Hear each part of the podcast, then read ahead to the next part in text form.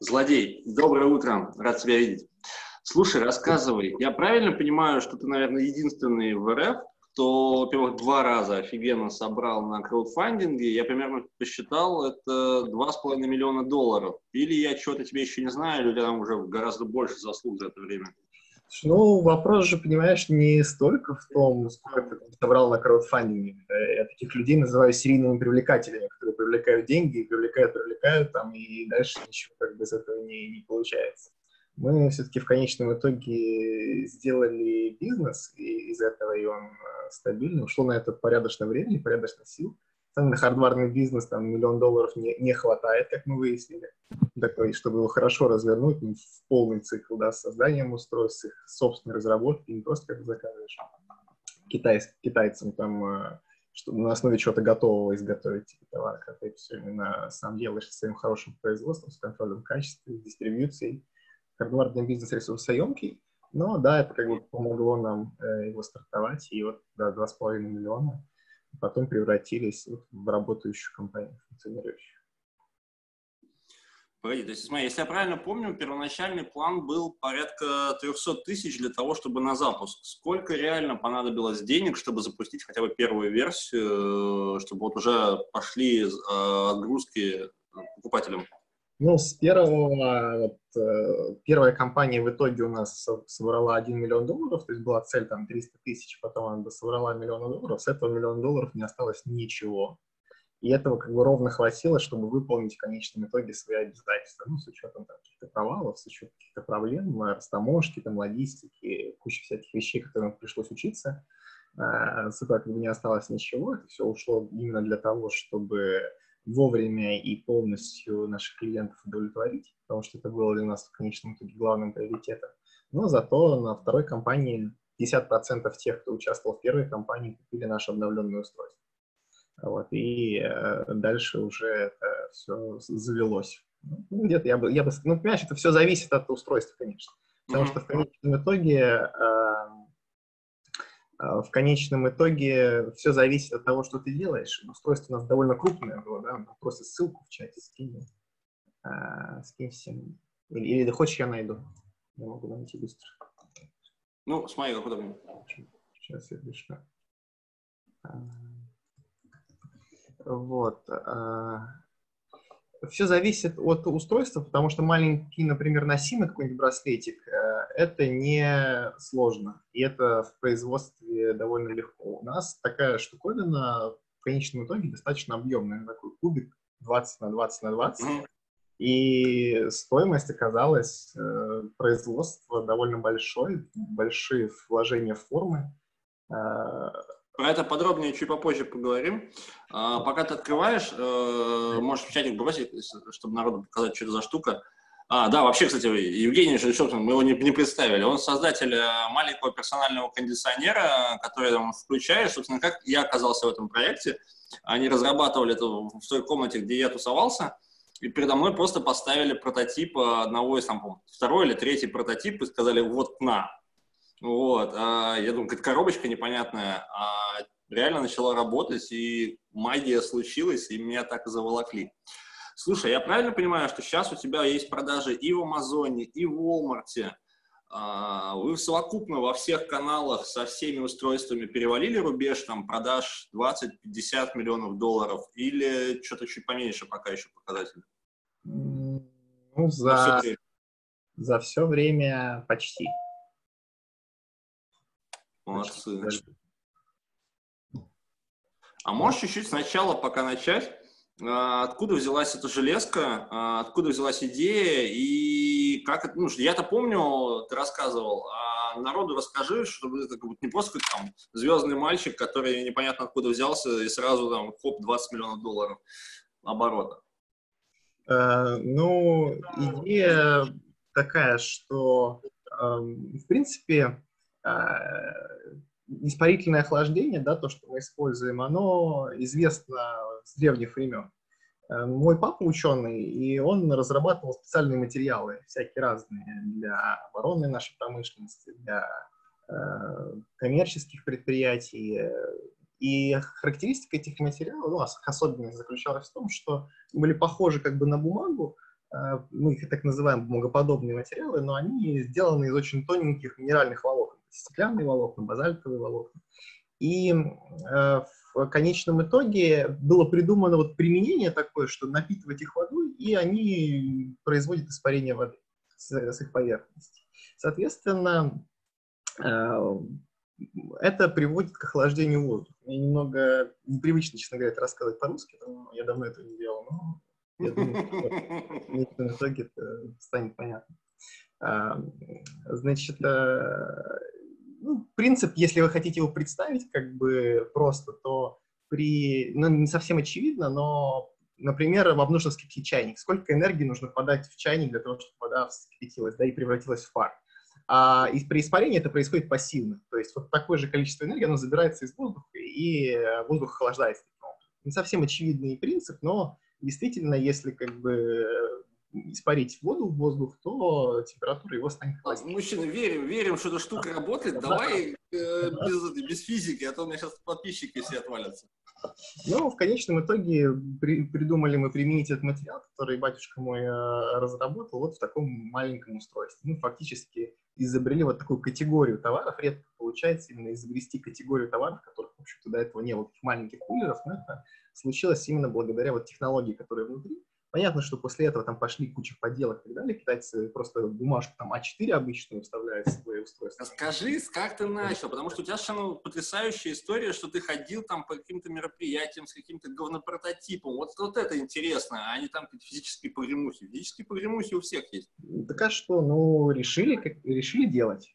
Ну, как бы первое решение, когда пришло, ну что, ну, я мне пришлось уволиться с работы, у меня были накопления, их мы потратили на то, чтобы сделать физическое вот первое представление устройства. Дальше как бы, мы почитали в книжках, что нужно искать инвестиции. Ну, значит, пошли к всяким э, умным дядям э, с деньгами, показывали им наш продукт. Ничего, конечно, из этого не вышло, вот, но решение, как бы делать, оно все было в силе, мы же не должны были отступать. Вот, мало подумаешь, наш продукт никому не нравится. У нас был осознанный как бы, подход к работе. Мы знали, что он должно работать, мы знали, что должно понравиться там, людям. Ну и дальше просто как бы, в кругозоре нашем вот было, было такое явление, как краудфандинг, и решили попробовать, потому что нам показалось, что для нас это хорошо подходит, что действительно ты показываешь э, устройство на странице, и, э, и довольно легко понять принцип его работы, оно показалось в конечном итоге действительно большому количеству людей прикольным, и они помогли нам а, стартовать. Вот. Э, ну, краудфандинг как бы это не панацея, это не, не универсальный рецепт, э, как можно начинать, но для нашего проекта это хорошо очень подошло, потому что действительно это физическая как бы награда да, для того, кто нас поддерживает. И э, действительно это было в то время что-то новое. Мы буквально это изобрели, да, саму категорию вот продуктов, как замену вентилятора персонального. Вот а дальше мы получили вот наши первые деньги и на них, в общем-то, и начали действовать. Расскажи, как это все происходило, -то? ну да, хотя бы тезисно какими-то этапами.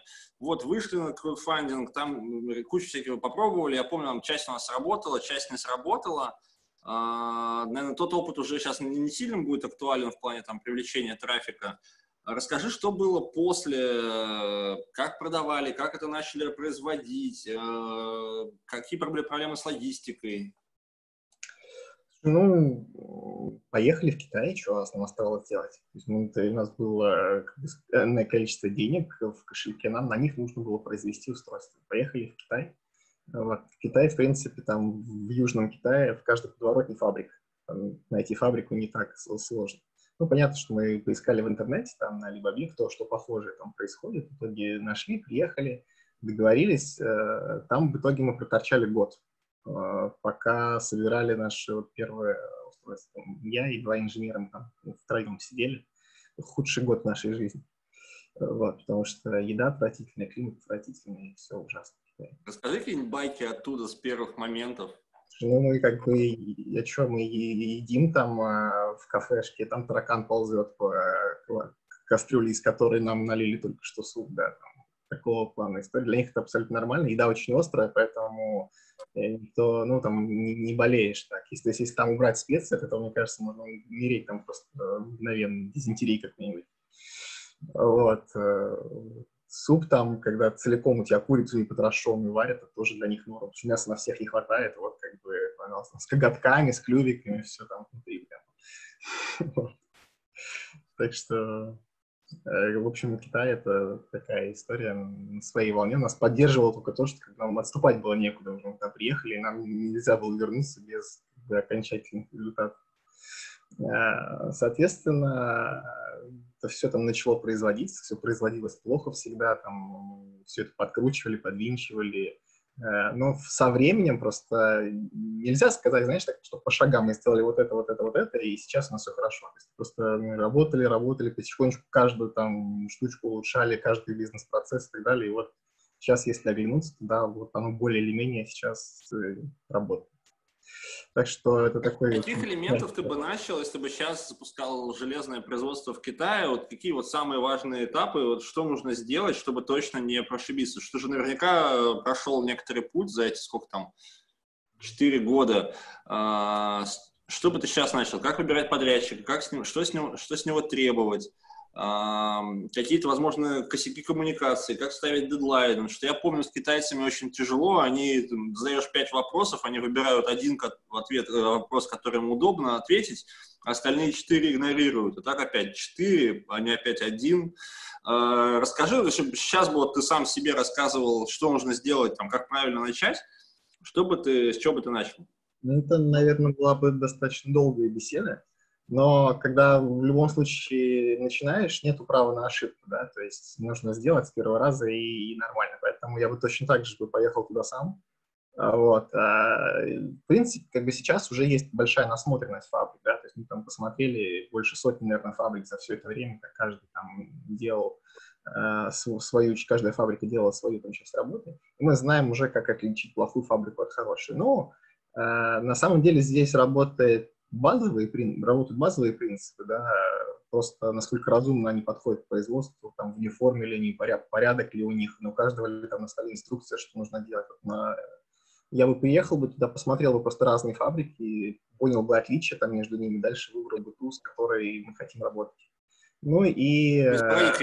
Сейчас я перебью, Жень. А, то есть критерий один из самых важных, насколько у них э, все более-менее упорядочено и видно, что там есть техпроцессы или что-то еще есть? Размер фабрики, да, то есть насколько они вообще хотят с вами работать. Понятно, что когда мы были маленькие, нам приходилось работать с той фабрикой, которая была не идеальна, да, ну просто потому что на большой фабрике такие объемы никого не интересуют либо это получалось бы очень дорого. Есть фабрики, которые специализируются на том, чтобы делать небольшие партии как раз для краудфандинговых продуктов, но они за это берут там в 2-3 раза дороже, чем э, можно было бы найти. Вот, есть, не знаю, пару японских таких фабрик, но японцы, они очень аккуратные, они там каждый шов выверяют, э, очень хорошие у них э, процессы, но это супер дорого. Вот, то есть нужно искать где-то такую золотую середину, чтобы и фабрике с вами было интересно, потому что ну, при таком объеме заказа, который у нас есть, и с другой стороны, ну, более или менее они были приличные, да, что действительно они понимали бы, что делать, потому что э, большинство ошибки-то происходит не потому, что китайцы такие вредные, да, у них э, э, большинство там людей, которые работают на фабрике, незаконченное среднее образование. Ну и они как бы делают то, что написано на бумажке. Если бумажка написана правильно, сделают правильно. Если бумажка вообще там ни, ни, никто не привык к тому, что есть код в бумажке, а каждый делает как бы в творческом порыве собирает ваше устройство, то ну, Ты про то, что нужно делать технологические карты и карту процессов последовательность. Как эта штука по-умному называется, мало ли кто не знает. Ну, так, так и называются, да, технологические карты инструкции. То есть у них э, есть, ну, конвейер как бы идет, да, они сидят по разные стороны конвейера, у каждого перед глазами бумажка сверху, э, что они должны на ней сделать, чтобы было понятно. Ну, там куча еще разных есть деталей, да, говорит, нужно уже прийти там на фабрику, посмотреть, куда они откладывают брак, куда, как, что, а потом, знаешь, они отла... брак-то они отложили, а потом раз, и неожиданно оказывается снова на конвейере. Такое тоже случается. Э, как они хранят материалы, как они ведут их учет. То есть, знаешь, там начинается производство, они какой-то винтик не могут найти. Э, Все как бы в итоге стоит из этого. С, как хранится упаковка, там, да, куча там испорченной упаковки было из-за того, что она под дождем лежала. Э, потом, как хранится продукция, потому что если она хранится там в контейнере на солнце, там все расплавляться начинает, контейнер очень сильно нагревается. Такие есть истории. Вот, поэтому это нужно, ну, то есть я бы, алгоритм был бы такой, что действительно, если уже ехать туда с целью, ну, понятно, в интернете там найти какие-то фабрики, которые производят что-то похожее, там, десятых, двадцать штук, ну, где-то в районе Шэньчжэня, там, Южный Китай, самое такое сочное место. Вот, и э, дальше туда приезжать, просто смотреть, и специально посмотреть на плохие фабрики, специально посмотреть на хорошие фабрики, понять, чем они отличаются, и выбрать ту золотую середину, чтобы фабрике было с вами интересно работать, и чтобы вам тоже э, было более-менее комфортно. Ну и в любом случае придется за ними приглядывать вначале. Ну, вот наш такой рецепт. Ну, кто-то, я знаю, умудряется просто взять, там, прислать чертежи, заказать, им везет, им присылают что-то хорошее, а кому-то присылают плохое, всякое бывает. Ну, вот если нельзя ошибиться, если нужно точно сделать, то я бы действовал таким образом. Что, вот мы, предположим, выбрали две-три фабрики, дальше какой с ними разумный путь коммуникации, который ты уже понял, что вот этот подход более-менее работает, потому что ну, китайцы все-таки очень специфичные. Какие Но... у вас ну, были ошибки или сейчас бы ты сделал более правильный алгоритм коммуникации, выстроил с руководством, инженерами, или, может быть, даже рабочими завода? Мне помогло здоровье в какой-то момент потому что мы там с ними сидели, там все вопросы решаются за столом. Наш рекорд — это 20 часов мы сидели и пили с ними в ресторане. А, вот. А, и причем совершенно отвратительный напиток, это местная их водка, они пьют мензурками такими медицинскими, ты ее проталкиваешь как бы в себя, а она у тебя идет сразу обратно. Вот такого плана напитка. Вот. А, ну, что здесь поделать. И в конечном итоге, знаешь, была одна ситуация, когда мы с ними сидим тоже с одной фабрикой там в ресторане, и все пьют, китайцы уже там валяются где-то. После этого меня ведут на второй этаж, и там уже мы разговариваем с боссом после этого. То есть это все до этого были китайцы так, разминочные. Э, то есть, как бы, да, но на самом деле... Профессии себя передавали, что ли, получается? Ну да, то есть мне нужно было сначала их как бы перепить, а потом уже к боссу не пустить. Э, вот. Э, но для нас, наверное, это не очень сложно, потому что ну, как бы организм плюс-минус приспособленный, и китайцы вообще они там с, с двух стаканов своего этого пойла уже валяются. Поэтому э, такой у них, ну, менталитет, менталитет здесь очень влияет, потому что у них даже, знаешь, у них в языке, вот у нас, например, пойдем погуляем, а у них пойдем поедим. Это из-за голода, на самом деле, связано. То есть у них исторически mm-hmm. было, не, не могли прокормить страну, и э, даже как бы там отдавали зерно, просто чтобы держать лицо, там они продавали зерно там по контракту, а сами голодали. Было такое время, и с этих там времен у них э, фразы вот такие, давай пойдем поедим, все решается за столом. Них культ еды, на самом деле, в Китае. И э, это просто нужно уважать. А здесь э, ну, как бы следовать вот их традициям, по них подстраиваться и дальше с ними договариваться. Много на личных как бы, отношениях э, построено. А, но когда уже как бы, этот этап личных отношений пройден, то а, дальше уже нужно и как бы, делом заниматься, следить за тем, что они делают, договариваться конкретно о финансовых условиях. Для китайца обмануть белого человека — это не зазорно, это честь. Него. То есть он потом будет хвастаться друзьям, как он обманул белую обезьяну. Это тоже как бы склад ума такой, и поэтому мы всегда как бы держим так, что китайцы нам всегда должны денег. То есть у нас всегда перед ними довольно существенный долг, и потом мы с ними расплачиваемся. То есть как-то, ну, понятно, что поначалу тоже китайцы сами не захотят особо работать. Ну, какой-то первый денежный поток пустить, а дальше проконтролировать, что все там идет, и как-то все-таки сдвигать это в, в условия какой-то хотя бы постоплаты, хотя бы после того, как груз готов, то есть уже mm-hmm. на приезде какие-то деньги надавать. Для, для них обмануть это прямо вот их, э, часть их культуры. То есть они проявят таким образом свою находчивость. А если вы их обманете, то они не будут обижаться. То есть они такие, ну, классно, что молодец, ты, ты проявил свой интеллект. То есть для них это...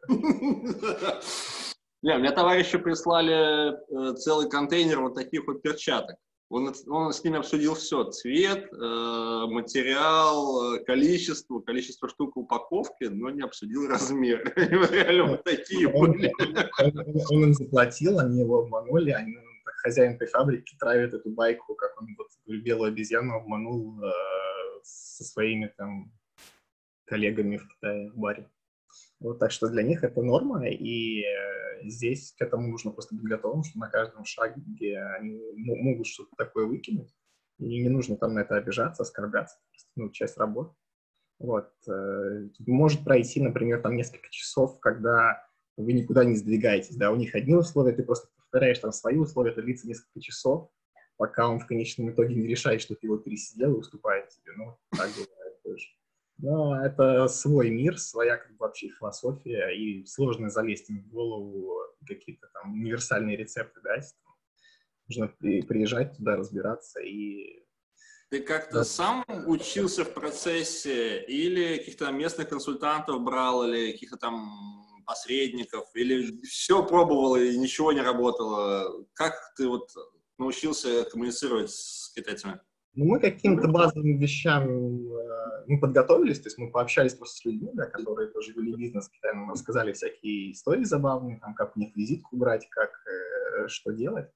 Э, потому что один тоже мой друг мне рассказал историю, что он взял визитку у китайца, так вот ее взял одной рукой и засунул в задний карман. Вот, на, в, в этот момент как бы, китайец переворачивает стол в ресторане и уходит потому что у них культура такая, что должен вот визиточку взять двумя руками вот так вот и как бы ее положить к сердцу себе куда-то или перед собой, чтобы на нее любоваться. Вот такого плана, да, для него неуважение взял, как бы, перевернул стол и ушел. Вот, поэтому какие-то ну, базовые вещи, да, там и по их э, философии, там, по их э, образу мышления, там, пообщались и с бизнесменами, которые с ними работали, и там даже востоковеду, по-моему, какому-то звонили, там что-то какие вопросы спрашивали. Ну, в теории, насколько это можно подготовиться, домашнюю работу сделали. Потом, конечно, когда туда приезжаешь, это уже совершенно все по-другому, и нужно быстро адаптироваться. Здесь, насколько ты сможешь к этому подстроиться, настолько и, и будет это успешно. Но, опять же, все зависит от того, еще и сколько денег все-таки у тебя есть, да, то есть если у тебя есть достаточно ресурсов, там, какие-то миллионы долларов от инвесторов, то можно и по-другому действовать, да, можно там нанять компанию, которая занимается, западная компания, которая занимается аутсорсингом и аутстаффингом в Китае, и все у тебя будет как бы шикарно, это будет стоить как бы не столько денег, сколько ты можешь собрать там на краудфандинге вот, э, такие как бы тоже подходы есть. Я знаю, там в Гон... ну, приличные компании сидят в Гонконге. Есть такие компании, сидят в Гонконге, и вот они в да, и могут тебе помочь что-то произвести, тебя там сводят за ручку, везде сводят, но заберут за это как бы существенный гонорар. Вот, ну, есть такие способы. Потом не было проблем с тем, что с копией делали ваши же подрядчики, типовой страх, что типа вот тот, у кого мы закажем, тут же сам сделает копию и будет барыжить ему сам. Ну, тут... Через э, сколько подделки? Поделать да, много нашего устройства, это правда, но мы здесь в какой ситуации были? Ну, она, опять же, не для всех будет применима. Тут наша философия здесь, она, наверное, отличается от э, того, как действуют другие компании, потому что мы были очень рады подделке. Вот. Дело в том, что как бы категория новая, да, то есть ну, вот представьте, там пять лет назад реально никто не знает, что это за штука, никто не знает, работает она, не работает, что вообще это за э, такая Э, приблуда, да, и объяснить это все в интернете, там, ну, тяжело, у тебя 15 секунд есть внимание человека, чтобы ему что-то объяснить. Что, как, как ты ему объяснишь? Вот я с трудом здесь объяснил на телефонном разговоре вначале, как вообще это все работает, для чего это нужно, и... а тут 15 секунд надо на сайте объяснить, это быстро. И, э, то есть это как представляешь, вот никогда не было там автомобилей, да, и тут раз, типа, кто-то придумал автомобиль, как это объяснишь э, в интернете? Повозка сама. Такого принципа, да, вот что-то что новое появляется. И когда начали делать подделки, они, ну, понятно, что были значительно хуже качества из-за технологии, но при этом они ну, формально работали, да, можно портянку положить, и если mm-hmm. вода, она будет охлаждаться. Вот, и э, они начали растить категорию, то есть своими подделками они повысили овервью как бы просто людей, которые видели это. Расширили рынок.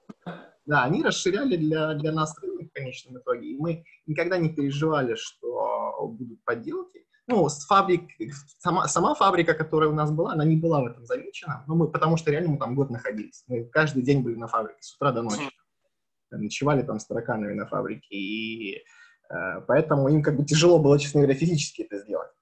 А вот. Э, потом, ну, может быть, что-то, может быть, знаешь, они там где-то договаривались с, другом, с соседом, там еще что, давай ты будешь делать. Но мы всегда контролировали, именно у нас точка контроля была это расход нашего материала, чтобы не сделали mm-hmm. материал и им приходилось делать вот из какой-то ерунды это все пытаться делать. И э, они, э, конечно, делали все значительно хуже. Больше нас как бы волновало, что большие компании войдут ли они в этот рынок, да, и нас э, даже мы ездили, вот когда-то нас пригласили в Детройт, пригласила компания Hamedix, господин Алан Кауфман, вот хозяин частной компании, 500 миллионов долларов имеет оборот И в конечном итоге он хотел как бы нам купить просто нас, так сказать, но при этом он хотел заплатить нам сущие копеечки и э, грозя тем, что он сделает свой собственный продукт. Вот. И Алан Кауфман не тот человек, который как бы бросает слова, он взял его и сделал, потому что, ну, как бы, а что ему стоит? С такими, как бы, знаешь, мускулами, которые у него есть, ничего здесь страшного нет. Но в итоге у него, опять же, просто как бы проливающаяся вода там внутри и испарение как слабенькое, но его была идея в том, что как бы пользователь не заметит. Типа, people's how у меня каналы продаж, у меня там называют, называют, это, называют это дверьми, да, что типа, у меня 500 тысяч дверей есть, в которые я свой как бы, товар за, засуну. Но в конечном итоге у него э, слабо получилось, он не смог развить эту категорию, потому что, ну, и последний раз я ему прислал скрин отзыва на Амазоне, там, знаешь, немцы, они очень вдумчивые такие ребята, и купил немец э, наш товар и его товар, и сравнивать, написал огромный обзор, где, в общем-то, Э, в конечном итоге наш товар остается у него дома, а товар Хамедикс отправляется обратно в Amazon в возврат. Вот, и это мне очень понравилось, я ему скинул как бы в WhatsApp это, но он ничего не ответил на это. Вот. После это... первых производств, как вы перешли к продажам, сертификация, выход в сети, как это все происходило? Слушай, ну, сертификации нужно заботиться как бы сразу, да, еще до того, как ты начал производство, ты понимаешь, какие тебе нужны сертификаты. Ну, для базовой электроники там обычно это не сложно, то есть там, э, электро, электробезопасность базовая, если там есть чип Wi-Fi, это еще радиобезопасность, mm-hmm. и, в общем-то, это несложно сделать. Э, правильный путь, наверное, попросить фабрику это сделать для вас, потому что они производят кучу товара, они постоянно это делают, постоянно сертифицируют, и это будет удобно. Мы сначала делали вы сами, это было долго, мучительно и неприятно, потом мы сказали фабрике, сделайте нам, и они такие, да без проблем, вот столько-то денег, и мы заплатили, и готов сертификат. Для них это рутинная работа. Ну, опять вопрос весь в инфраструктуре, то есть э, тут тоже есть вопрос, почему не делали в России, потому что в Китае, говорю, фабрика на каждом шагу. И для них это обычное дело совершенно. У них есть все компоненты, у них есть все технологические процессы. Там, все, что ты не захочешь, они готовы сделать. И сертификации, и экспорты, и там, декларации. Для них это обычно. Вот. В. России у нас нету такой инфраструктуры, и цены от этого значительно больше, и сроки от этого значительно больше, и процесс очень э, э, сложный для нас, да, потому что это что-то будет такое уникальное, а для китайцев это рутина. Э, вот. Э, по сертификации еще что, ну, да, как бы делаешь сертификацию, дальше, ну, главный там канал сбыта в онлайне, это Amazon, вот, э, с Amazon, там, в принципе, ничего там страшного нет. Можно, если захочешь, можно будет отдельно сделать какой-нибудь э, такого же плана встречи, я могу тебя познакомить с тем девочкой, которая занимается у нас Amazon, очень талантливая барышня, и вот она как раз прямо поднаторела в этом крепко, с самого okay. начала, и уже три года она этим занимается. Amazon качает, конечно, объем очень существенно, если его правильно готовить. Вот. А ну, и базовые, как бы, тоже здесь мы всегда руководствовались, знаешь, базовыми какими-то соображениями, то есть всегда пытались как-то в голове у себя картину эту просимулировать, а как это вообще будет. Ну, и идеи совершенно как бы банальные, да, будем продавать онлайн и будем продавать офлайн. Онлайн наш сайт, Amazon, там, ну, выбрали еще и от площадок, на которых мы хотим продавать. Ну, по объему, да, что нам больше подходит. Э, вот, по условиям тоже с офлайном получилось быстрее в Европе. То есть в Америке мы должны были в этот год, у нас уже были контракты на столе, лежали с большими сетями, но из-за коронавируса все позакрывалось, и они нас как бы до сих пор морозят. Но они вот что-то сейчас взяли, типа тест, попробовать в каких-то магазинах, которые там открываются только. И, а в Европе уже как бы есть хорошо в офлайн, то есть Европа, она менее консолидирована. То есть если в Америке это такие большие всегда сети, в Европе там в разных странах как бы, сети поменьше, и в них э, легче заходить. Там Медиамар там в Европе у нас есть, еще там ряд Да, да, я видел, что у вас есть. Как вы, как вы, давайте, давайте для начала закроем тему сертификации. Сколько в итоге стоила сертификация для ЕС и для Северной Америки? Там два разных сертификата. В Европе это CE сертификат, в Америке на выбор есть UL или UL, да, как бы там две, э, это называется как же это, типа State Recognizable um, Lab.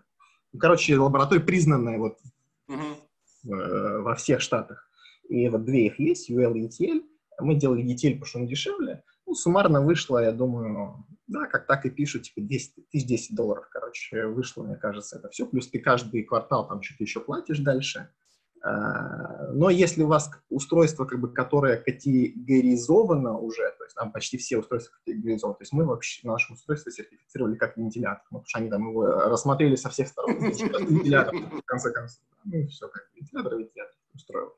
Вот, и, э, да, как бы там тысяч, тысяч там четыре, наверное, CE, тысяч шесть там Америка, Э, ну и дальше еще вот радиобезопасность FCC мы делали для одного из наших устройств, ну тоже там тысячи три, наверное, долларов. Вот такого плана. Давайте теперь про вход в сети детально. Я помню, что первые какие-то предложения, оферы были еще, когда заканчивался первый краудфандинг. Как это все было и как это все происходит сейчас? Э, с чего начинали вхождение по региональным партнерам в Европе? Какие-то, может быть, фейлы, как надо сейчас, как ты уже понимаешь, какие-то гроу-хаки есть. Ну, какие-то такие истории расскажи, как это все происходило. Эм, ну, с сетями я до сих пор не считаю, что мы там успешно вошли там в сети. Нас можно найти в российские. То есть в, этом году мы даже часть товара завели в российские там, магазины. Очень быстро смели, и на этом все закончилось. А дальше, ну, общий как бы подход таков, что во-первых, товар должен быть э, достаточно качественно исполнен. Одно дело, когда ты продаешь онлайн а, технарям всяким, да, там, гикам, которые любят новинки, часто их просто коллекционируют. Первая вот наша аудитория такая была, там так в краудфандинге. В конечном итоге этот же продукт мы никогда в сети не запустили. То есть мы его переделывали, потом еще доделывали, и в конечном итоге, у нас оказалась уже линейка продуктов, это позволило нам уже заходить в магазин. Uh-huh. То есть первый продукт наш э, не увенчались там никаким успехом а, эти попытки, потому что, в принципе, продукт был недостаточно хороший, потому что сети, им нужен определенный там детектор rate, даже полная защита от совершенно несообразительного покупателя, потому что что они там только с этим продуктом могут не сделать, то есть полная защита идет, технологичность э, продукта должна быть на очень высоком уровне, и нам пришлось нашим инженерам подучиться, и они где-то на третий продукт только сделали уже прям достойную историю, которая, mm-hmm. которой мы были в магазине. А второй момент — это то, как ты общаешься там с э, байерами, а, байеры, ну, кто, кто закупает как бы, в магазине, да, весь товар. То есть ты должен понять вообще, какая цель у байера. Подумай. Ну, опять же, ну, соверш... то есть мы всегда руководствуемся базовыми соображениями. Нет, нет, мы не находили учебника по этому делу. Но так, если вот подумать, да, то есть вот есть байер, его работа покупать товар. Надо сделать ему хорошо. Uh-huh. Чтобы сделать ему хорошо, он должен купить товар, с которым не будет проблемы, который возьмет, продаст. А вот, соответственно, его нужно убедить, что этот товар продастся. Да? Есть э, образцы, какие-то шаблоны, то есть buyer's guide, там, как ты ему доказываешь, что с тобой не будет проблем, и, и что ты понимаешь вообще, что у тебя за товар, начиная от того, как бы, как ты его продаешь, как ты его позиционируешь, заканчивая тем, сколько у тебя штук там на палете стоит, и что каждая вот эта мелочь, да, она проработана, и потому что байер не хочет с этим париться, он не будет тебе говорить, как запаковать твой товар, ты должен понимать, как бы это все сам. Дальше вопрос еще по тому, как это ставить в сети, то есть как это должно быть там представлено в магазине, mm-hmm. стенды всякие, э, ну, это там point of sale маркетинг ну вот ты как бы ему все это рассказываешь, если байеру это все нравится, он с тобой заключает контракт. Ну, Смотри, давай начнем сначала. Как, как вот вы выбираете байера, как, как искать закупщика? как входить правильно, напрямую или через э, агрегатора, который э, там, берет там, 10 тысяч СКУ и напрямую общается с сетью, и он по факту твой дистрибьютор получается, или как это, ну, как с маленькими сетями, как с большими. Давай, как тут часть народу пришли с краудфандинговой группочки, э, тоже там пилят свои железные стартапы. Расскажи, как вот себе бы рассказал, не жабься, у тебя же уже все хорошо почти. Мы с двух сторон идем обычно. Вот выбрали страну, например, да, потому что вопрос как бы ввоза, да, все тяжелый, да, и то же самое импортировать часто товар. То есть у нас есть вот свои компании в Европе, в Америке, склады, и, и поэтому мы начали с Европы и с Америки. Быстрее получилось в Европе. Шли как бы с двух сторон, вот регион там Европы, например, да, выбираем магазины, в которых мы хотим быть. А, то есть прямо список составили, какие нам кажется магазины. То же самое с Америкой. Walmart нет, да, потому что Walmart это приходит туда там огурцы покупать люди много, да, и там просто уже до кучи все, все остальное. А, и это Walmart, это там, магазин дешевый, на самом деле, достаточно. А вот какой-нибудь там Best Buy, там Bed Bath Beyond, э, такие вот сети, это на наши кандидаты. Собираем как бы себе список, что мы хотим сами. Где мы считаем, что товар продаст, потому что если мы продадим Walmart там 10 тысяч наших устройств, и они там не продадутся как бы Walmart там самим, то нам просто вернут товар без всяких вопросов, и мы сядем Значит, э, список э, магазинов был готов, После этого идем как бы с двух сторон и, и работаем с магазинами напрямую, ищем там байеров, там начинают с телефонов, LinkedIn, и там вот там написано байер, я байер в Best Buy, раз в LinkedIn, ты мне нужен. Ты... Они все по категориям специализируются, то есть нужен байер твоей mm-hmm. категории. У нас была проблема, что категории наши не существуют, да, то есть нам еще предстояло байеру убедить, убедить как бы в том, что вот, как бы смотри, оно, куда это поставить, к вентиляторам, кондиционеру, куда вообще это ставить? Он не знал, куда это ставить но у большинства, наверное, продуктов такой проблемы нет. Э, то есть можно на, на, находится байер там э, магазина сети, э, и дальше как бы если сеть, ну, у всех есть свои правила, да, кто-то закупает исключительно у дистрибьюторов, кто-то хочет напрямую контракт заключать с тобой. Тут все зависит еще от твоего размера, да, если у тебя один SKU, то мало ты, наверное, интересен будешь. У нас сейчас там 30 SKU, три устройства, к ним всякие аксессуары, картриджи, там тридцатка набирается, и уже как бы мы можем и напрямую заключать контракты. А, ну, с одним SKU, наверное, да, никто не будет париться, и в этот момент тебя может а, байер отправить к дистрибьютору своему. Скажет, я у этого дистрибьютора закупаю кучу товаров, иди с ним договаривайся. Ну и, и обратная есть сторона, что можно искать дистрибьюторов, то есть тоже они как бы не пиарятся, эти компании никто не знает, они в публичном пространстве находятся, у них нет каких-то брендов и так далее, это такие как бы э, компании, у которых есть огромные дистрибуционный центр, туда складывается весь товар там, всяких брендов и развозится потом по магазинам. И можно их найти, если тоже задаться таким же вопросом, какие есть дистрибьюторы там в, в регионах, можно поискать. И тоже к ним приходить. И вот так вот с двух сторон где-то посередине это встречается. То есть либо тебе сеть скажет, какому дистрибьютору, mm-hmm. либо дистрибьютор сам скажет, что у меня есть контакты с такими сетями, но задача продать это все равно твоя. То есть дистрибьютор не пойдет за тебя продавать сеть ты, он, он, он лучшее, что он сделал, скажет, вот смотри, у меня вот этот байер закупает, давай я с ним как бы, сделаю созвон. Тут ты уже на звонке должен ему продавать, убеждать, как бы искать аргументы для байера, почему это будет хорошо.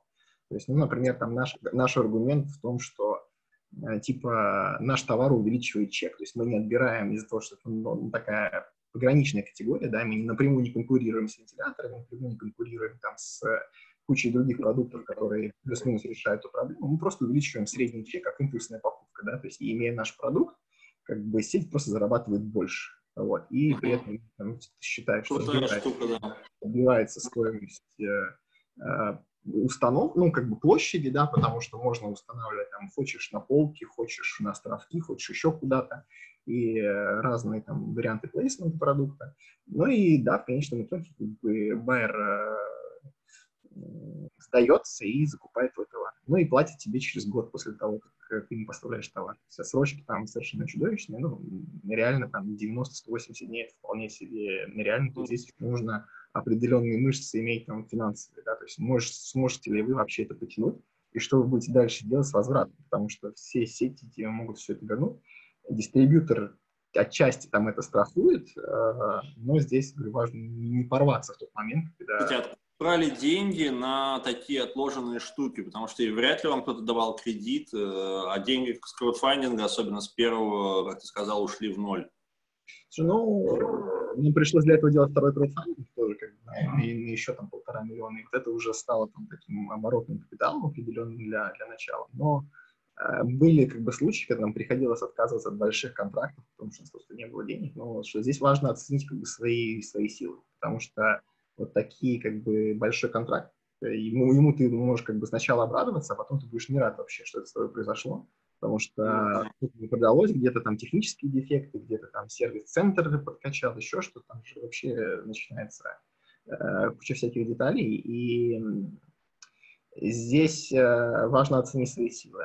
Что будет там в самом худшем случае? Сколько товара тебе вернут? Ну, mm-hmm. считайте, что половину вам могут вернуть, если у вас даже все супер хорошо что ты будешь делать с половиной товара. Но здесь для нас это еще сложнее, потому что мы продаем наш товар исключительно летом. И, наверное, мы здесь, будучи изначально в таких сложных условиях, мы прямо заточены очень э, эффективно провести там период, начиная с мая по сентябрь. И как бы это тратится все усилия там на это, и вся команда там работает круг, круглые сутки вот именно это, это время. Потому что ну, остальное время и работы толком нет.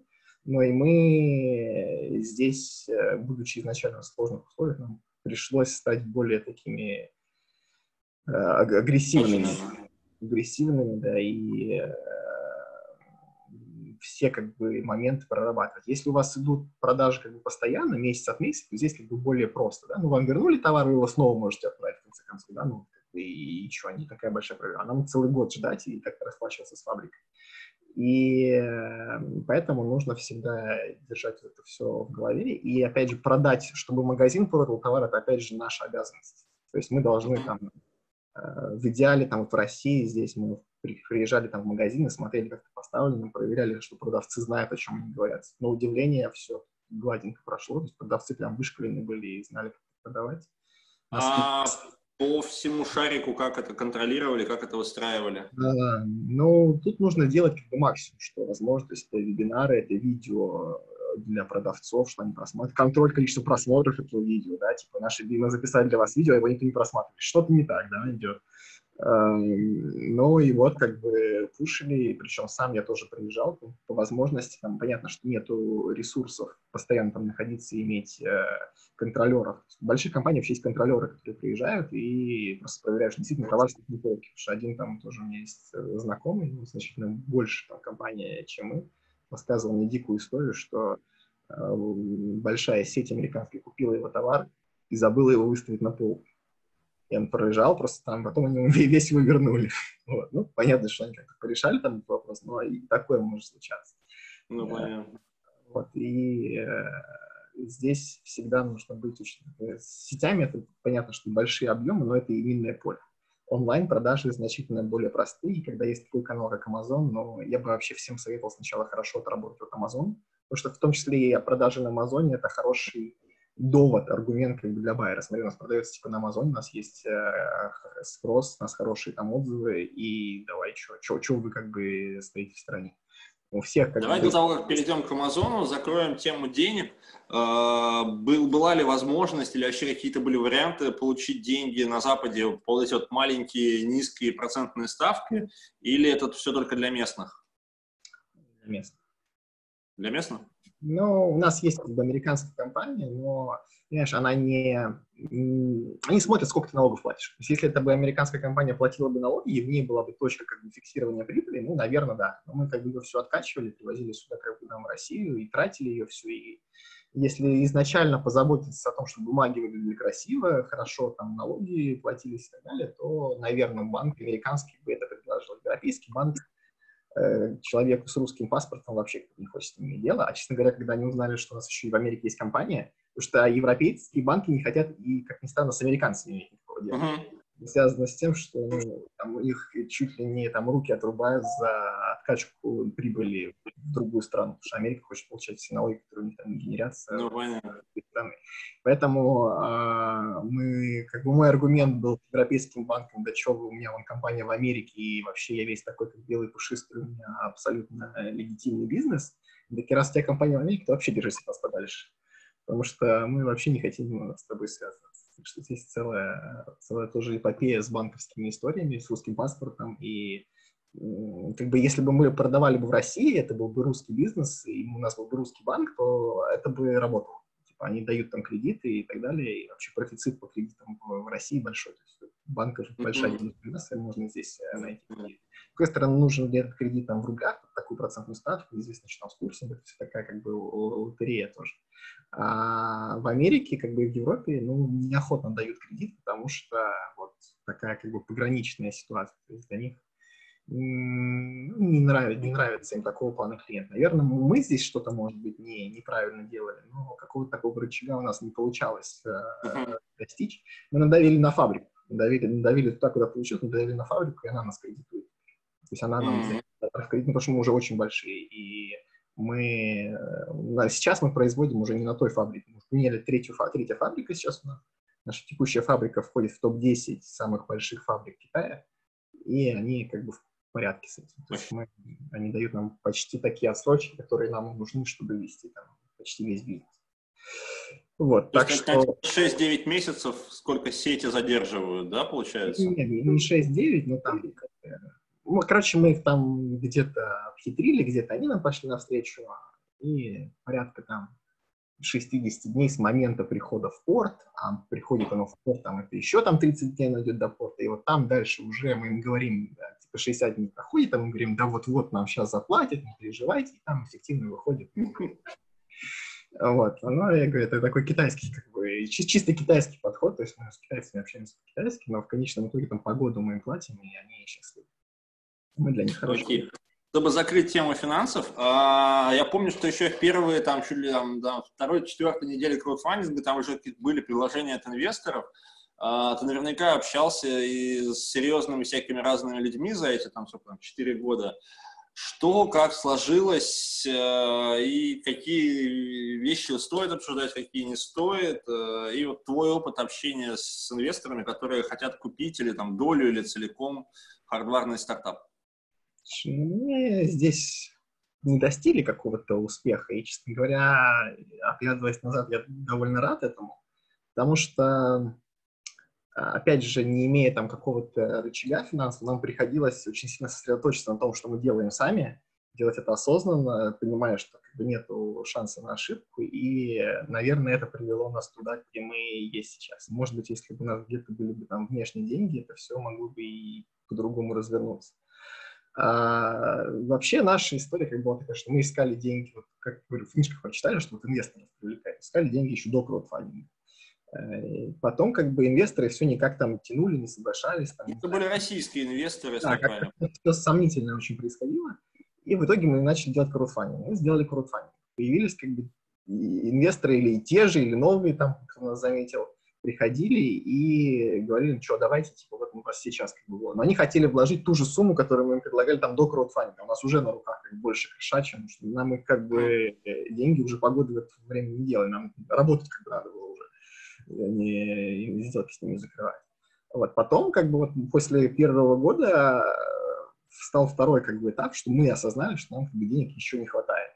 И мы как бы опять начали всю ту же эпопею, но все так же как бы ее начали. То есть, ну, наверное, правильный был. То есть сейчас уже оглядываясь, если прям стоит цель поднять деньги, нужно приезжать в Америку, жить там три месяца, и я думаю, что это увенчается успехом. То есть там я провел какое-то время в Америке, но уже как бы закрывая контракты именно там с, э, с сетями и с, э, с партнерами, ну, налад, не, не закрывая, налаживая контакты, а потом уже наши сыны там за, занимались этим. А, и там я почувствовал, что такая атмосфера, что, наверное, да. Наверное, что если там ты типа местный, у тебя местный номер телефона, ты там готов подскочить, перетереть и так далее, mm-hmm. и, типа такой почти американец, то в этот момент уже, э, наверное, там можно довольно легко поднять деньги. Э, вот, но из, удаленно это дело, еще и с русским паспортом, ну, такое себе. Эм, э, соответственно, мы начали вот этот второй наш цикл, и параллельно с этим мы как бы подумали, а что бы нам не сделать второй краудфандинг, раз у нас первый получился. Аудитория была очень лояльна, у нас прям целый фанат там нашего бренда есть, которые скупают, скупают все наши продукты, все там аксессуары, все, что мы предлагали, они скупают. Процент, Маньяки. Наверное, 30 человек, 30 процентов как бы, таких людей. Вот. И а, мы сделали, начали делать как бы второй краудфандинг, инвесторы все никак как бы не созревали, и потом они созрели только после того, как второй краудфандинг сделали. А мы как бы уже, как бы, что нам опять же их деньги на тех условиях, которые были до второго краудфандинга, нас опять успешно, пора работать. Вот. И как бы раз-два, вот третий раз я искал тоже деньги, я уже там ездил Европу, в Америку, но я уже как-то сам так осторожно к этому подходил, то есть уже на все соглашался, на все там э, варианты, и тоже как бы оно не закрылось, а потом раз мы обнаружили, что мы кэш-позитив как бы, сами по себе. Ну, вот такая как бы история. Я говорю, не что они пытаются подловить или какие ошибки можно допустить? Вот какие у них крючки, какие, ну, возможно, не у добросовестных каких-то особенно инвесторов, а, где можно очень быстро налажать? Что я как бы сам, самого меня там Бог, Бог миловал, но вот что я слышал там от друзей, от, и сам так, такого плана тернс и как бы видел, что особенно, ну, это, этим грешат на самом деле российские инвесторы, да, то есть как бы можно попасть в такую ситуацию, что тебе как бы нужно работать, а у тебя по терншиту вокруг, э, по, по офису у тебя бегает такой мальчик в костюме с зализанной прической и вопит, а где выходы на запланированные показатели. А у тебя там куча брака сделана, еще же тебе нужно разгребать этот операцион, а он как бы пытается на тебя еще сверху надавить, да, и это не приводит к чему-то хорошему. То есть стремление у российских инвесторов, я знаю, стремление как бы, к контролю. Он хочет, типа, быть в совете директоров. Но смысл от него в совете директоров, если он ничего в этом не понимает, если недвижимостью занимался, да, как бы в совет директоров исключительно попадает человек, который может какой-то ну, опыт принести, да, совет директоров это не это орган как бы созидательный для того, чтобы компания росла, а не для того, чтобы кто-то потешил свое эго или для того, чтобы mm-hmm. отчет получить. Отчет там можно выслать по имейлу, по, по почте или там еще что-то сделать. Так говорю, это не, не, не тот смысл там этого органа. И эм, ну, у российских инвесторов, я думаю, что понятие как бы размыто, все как бы стремятся, ну, все тоже боятся, что их стартапер обманет, да, с другой стороны, что вот возьмет их деньги, там, здесь привлек, здесь привлек, потом на их деньги купил там себе ламборджини и свалил. Здесь, знаешь, если как бы друг друга боятся, и никуда вот не уедешь. И так и мы никуда не уехали. Ни инвесторы не уехали никуда, ни, мы с нашим проектом. И поэтому сейчас, наверное, они кусают локти. Но вот я, я боялся больше всего, что нам нужно будет работать, будут там критические ситуации, там всегда бывает и, и то густо, то пусто, там всякое случалось. И вот в этот момент, когда инвестор начинает оказывать дополнительное давление и пытается принимать какие-то решения, начинать, то не доводит до чего-то хорошего. Западные инвесторы более к этому Э, ну, не другой менталитет, потому что, например, у американцев им нужно заплатить налог, да, у них один из способов заплатить, ну, не заплатить налог, это и проинвестировать куда-то. То есть инвестиции, которые они делают, это, вычет, это налоговый вычет. Поэтому они как бы эти деньги в любом случае как бы с ними, считай, распрощались. И как бы вот... Э, Понятно, логика. Э, они утилизируют, ну, там не полностью, да, ну, там они серьезный налоговый вычет за это получают. И э, у них другая как бы логика, что вот я лучше свои деньги сюда там распределю, ну, чуть больше там заплачу тем, чем я могу себе наличные там получить, но мне как бы сейчас не надо, а вот там с какой-то вероятностью это принесет мне там э, успех, и вообще они там не, не парятся. Э, ну, вот такого плана пассивный инвестор, ну, да, наверное. Вот с другой стороны, если у тебя американский инвестор, и э, твой проект там, ему показалось потом, что Э, ты недобросовестно как бы, к проекту подходил, то он потом себе как бы тебя в legal поле с тобой будет э, разбираться. Там тоже есть механизмы защиты э, свои. Ну, ну, не, не такие, что он будет вокруг тебя бегать, а потом, если ты растратил он тебя подаст за растрату. Вот и все. И там Америка в этом плане. Тебе нужно будет доказывать, что ты потратил свои деньги как бы, на проект исключительно. Вот. Слушай, я правильно понимаю, что вы сейчас все локально в России или у вас был опыт открытия каких-то зарубежных офисов? Вот расскажи, как э, нанимали людей э, или все только здесь? Ну, почти у нас есть пара человек в Китае, которые именно там вот сидят, контролируют качество, э, на контроле качества сидят. То есть это уже не того плана деятельности, как мы делали там в первый год, что мы типа сидели там с рабочим. Но сейчас объем просто товара очень большой, и они там full time проверяют груз. Mm-hmm. А, хотя бы там на внешние признаки, что все, все в порядке. И чтобы китайцы тоже не расслаблялись, что как только теряется контроль, кто-то не чувствует, что что-то там уже за ним ну, они очень сильно начинают. А, а работа с сетями, вот это вот все тоже отсюда получается из России?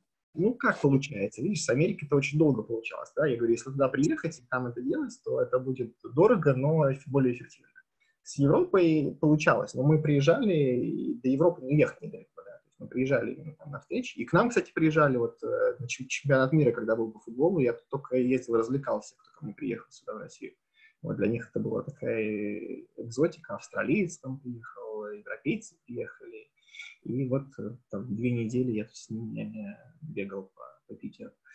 А вот. на входящие заявки был большой поток от партнеров потенциальных после успехов в краудфандинге и в СМИ публикации, или это все наносное, и если самому не бегать, то ничего не произойдет? Все эти не стремятся тебя как бы, забрать с краудфандинга, потому что они на этом вжигались уже кучу раз, потому что они знают, что с краудфандинга первый продукт, который ты сделал, это, скорее всего, не очень продукт, подходящий для сети. Вот, mm-hmm. то есть э, они к инновациям относятся очень э, аккуратно. Есть некоторые там, кто специализируется на этом, но они не создадут какой-то такой, знаешь, серьезный э, cash flow. Главные здесь каналы пост-краудфандинга — это Amazon и там несколько еще, может быть, платформ. Туда как бы выходишь, дальше получаешь там отзывы, получаешь как бы свой cash flow, и после этого уже идешь к байеру сам, самое, э, сам продавая это все уже имея аргументы на руках. Mm-hmm. Amazon, кстати, сам покупает бизнес. И сейчас нам предложили, мы пока отказались. Вот. Теперь сам целиком скупает. Если хорошо продаешь на Amazon, есть очень хороший вариант, типа просто за небольшие деньги, но как бы это будет экзит. Вот. Uh-huh. Так что в зависимости от того, что вы делаете, пару игр. Давай тогда перейдем к Амазону и к рекламным агентствам. А, и как вообще осуществлялись продажи? Если ты говоришь, что вот онлайн-продажи по факту самый простой способ и гарантированный, вот после краудфандинга как э, вы начинали влезать в Amazon и в прочие каналы, и как это все было? Начали мы как бы с чтения их правил, там, регистрация аккаунтов и так далее, но это, опять же, тоже не rocket science. То есть, имея желание, там, упорство и осознавая, что ты делаешь, э, э, зная, что это приведет тебя к успеху, там, ты в итоге, проявив нужную настойчивость, добьешься результата. Просто там есть, опять же, свои тонкости. Мы открыли для упрощения компанию в Америке. Эм, ну, что, чтобы как притвориться хотя бы, что мы локальный бизнес. Но есть способы, и не открывая компанию в Америке, даже можно справиться.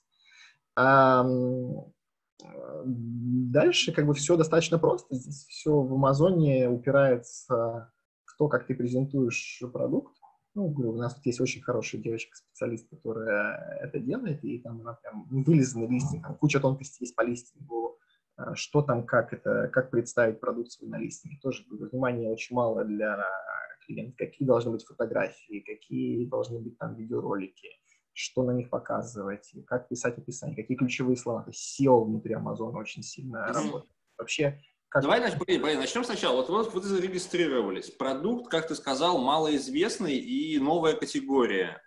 А, что делали? Вот просто вот расскажи там раз, два, три, четыре, пять. Вот это получилось, вот это нет. Слушай, ну создали листинги и э, нас вообще у нас много брендовых было продаж. То есть по брендовому запросу. И мы забирали в начале брендовый запрос. То есть как раз вот то, что ты говоришь, эффект от э, какого-то пиара, там, публикации, краудфандинга, он заключается не в том, что приходят сетевые партнеры, а именно, ну, люди, которые как бы увидели это на краудфандинге, вот это как бы новинки, они брендовый запрос вбивают там в Амазоне, находят и покупают, потому что это уже не краудфандинговый продукт, уже вот сейчас мне Амазон доставит, я точно это получу.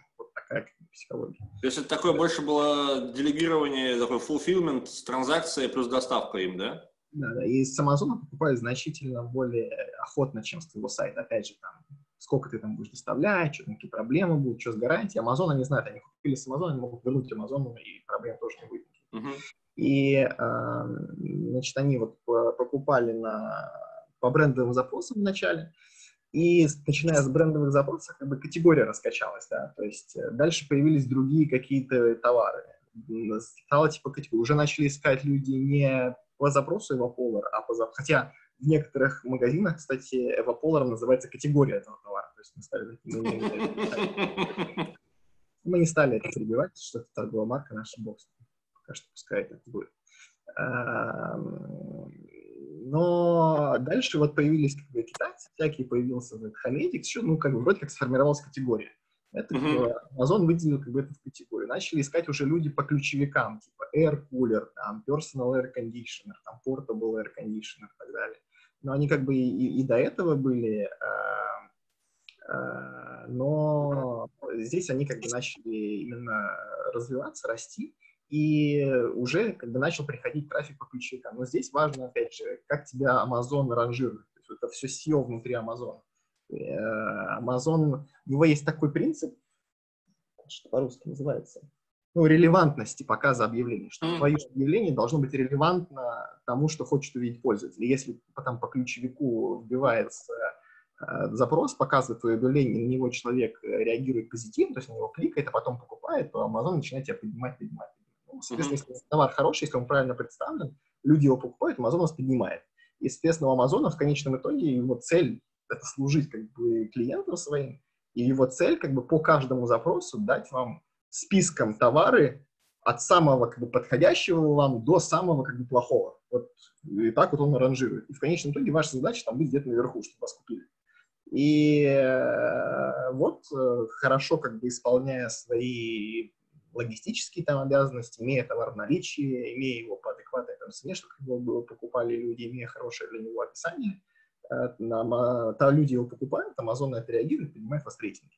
Соответственно, дальше он предлагает там еще некоторые возможности дополнительные, то есть кто там что-то продал на какие-то там суммы и заинтересовал его, можно начать продавать Амазону самому напрямую, мы так mm-hmm. тоже делаем можно сделать свой бренд-стор там целиком. Ну, это все, опять же, куча очень здесь много тонкостей. Погоди, а правильно я понимаю, что, исходя из того, что конверсия на Амазоне выше, чем на своем собственном сайте, то вам выгоднее было в итоге рекламировать товар на Амазоне, чем свой сайт?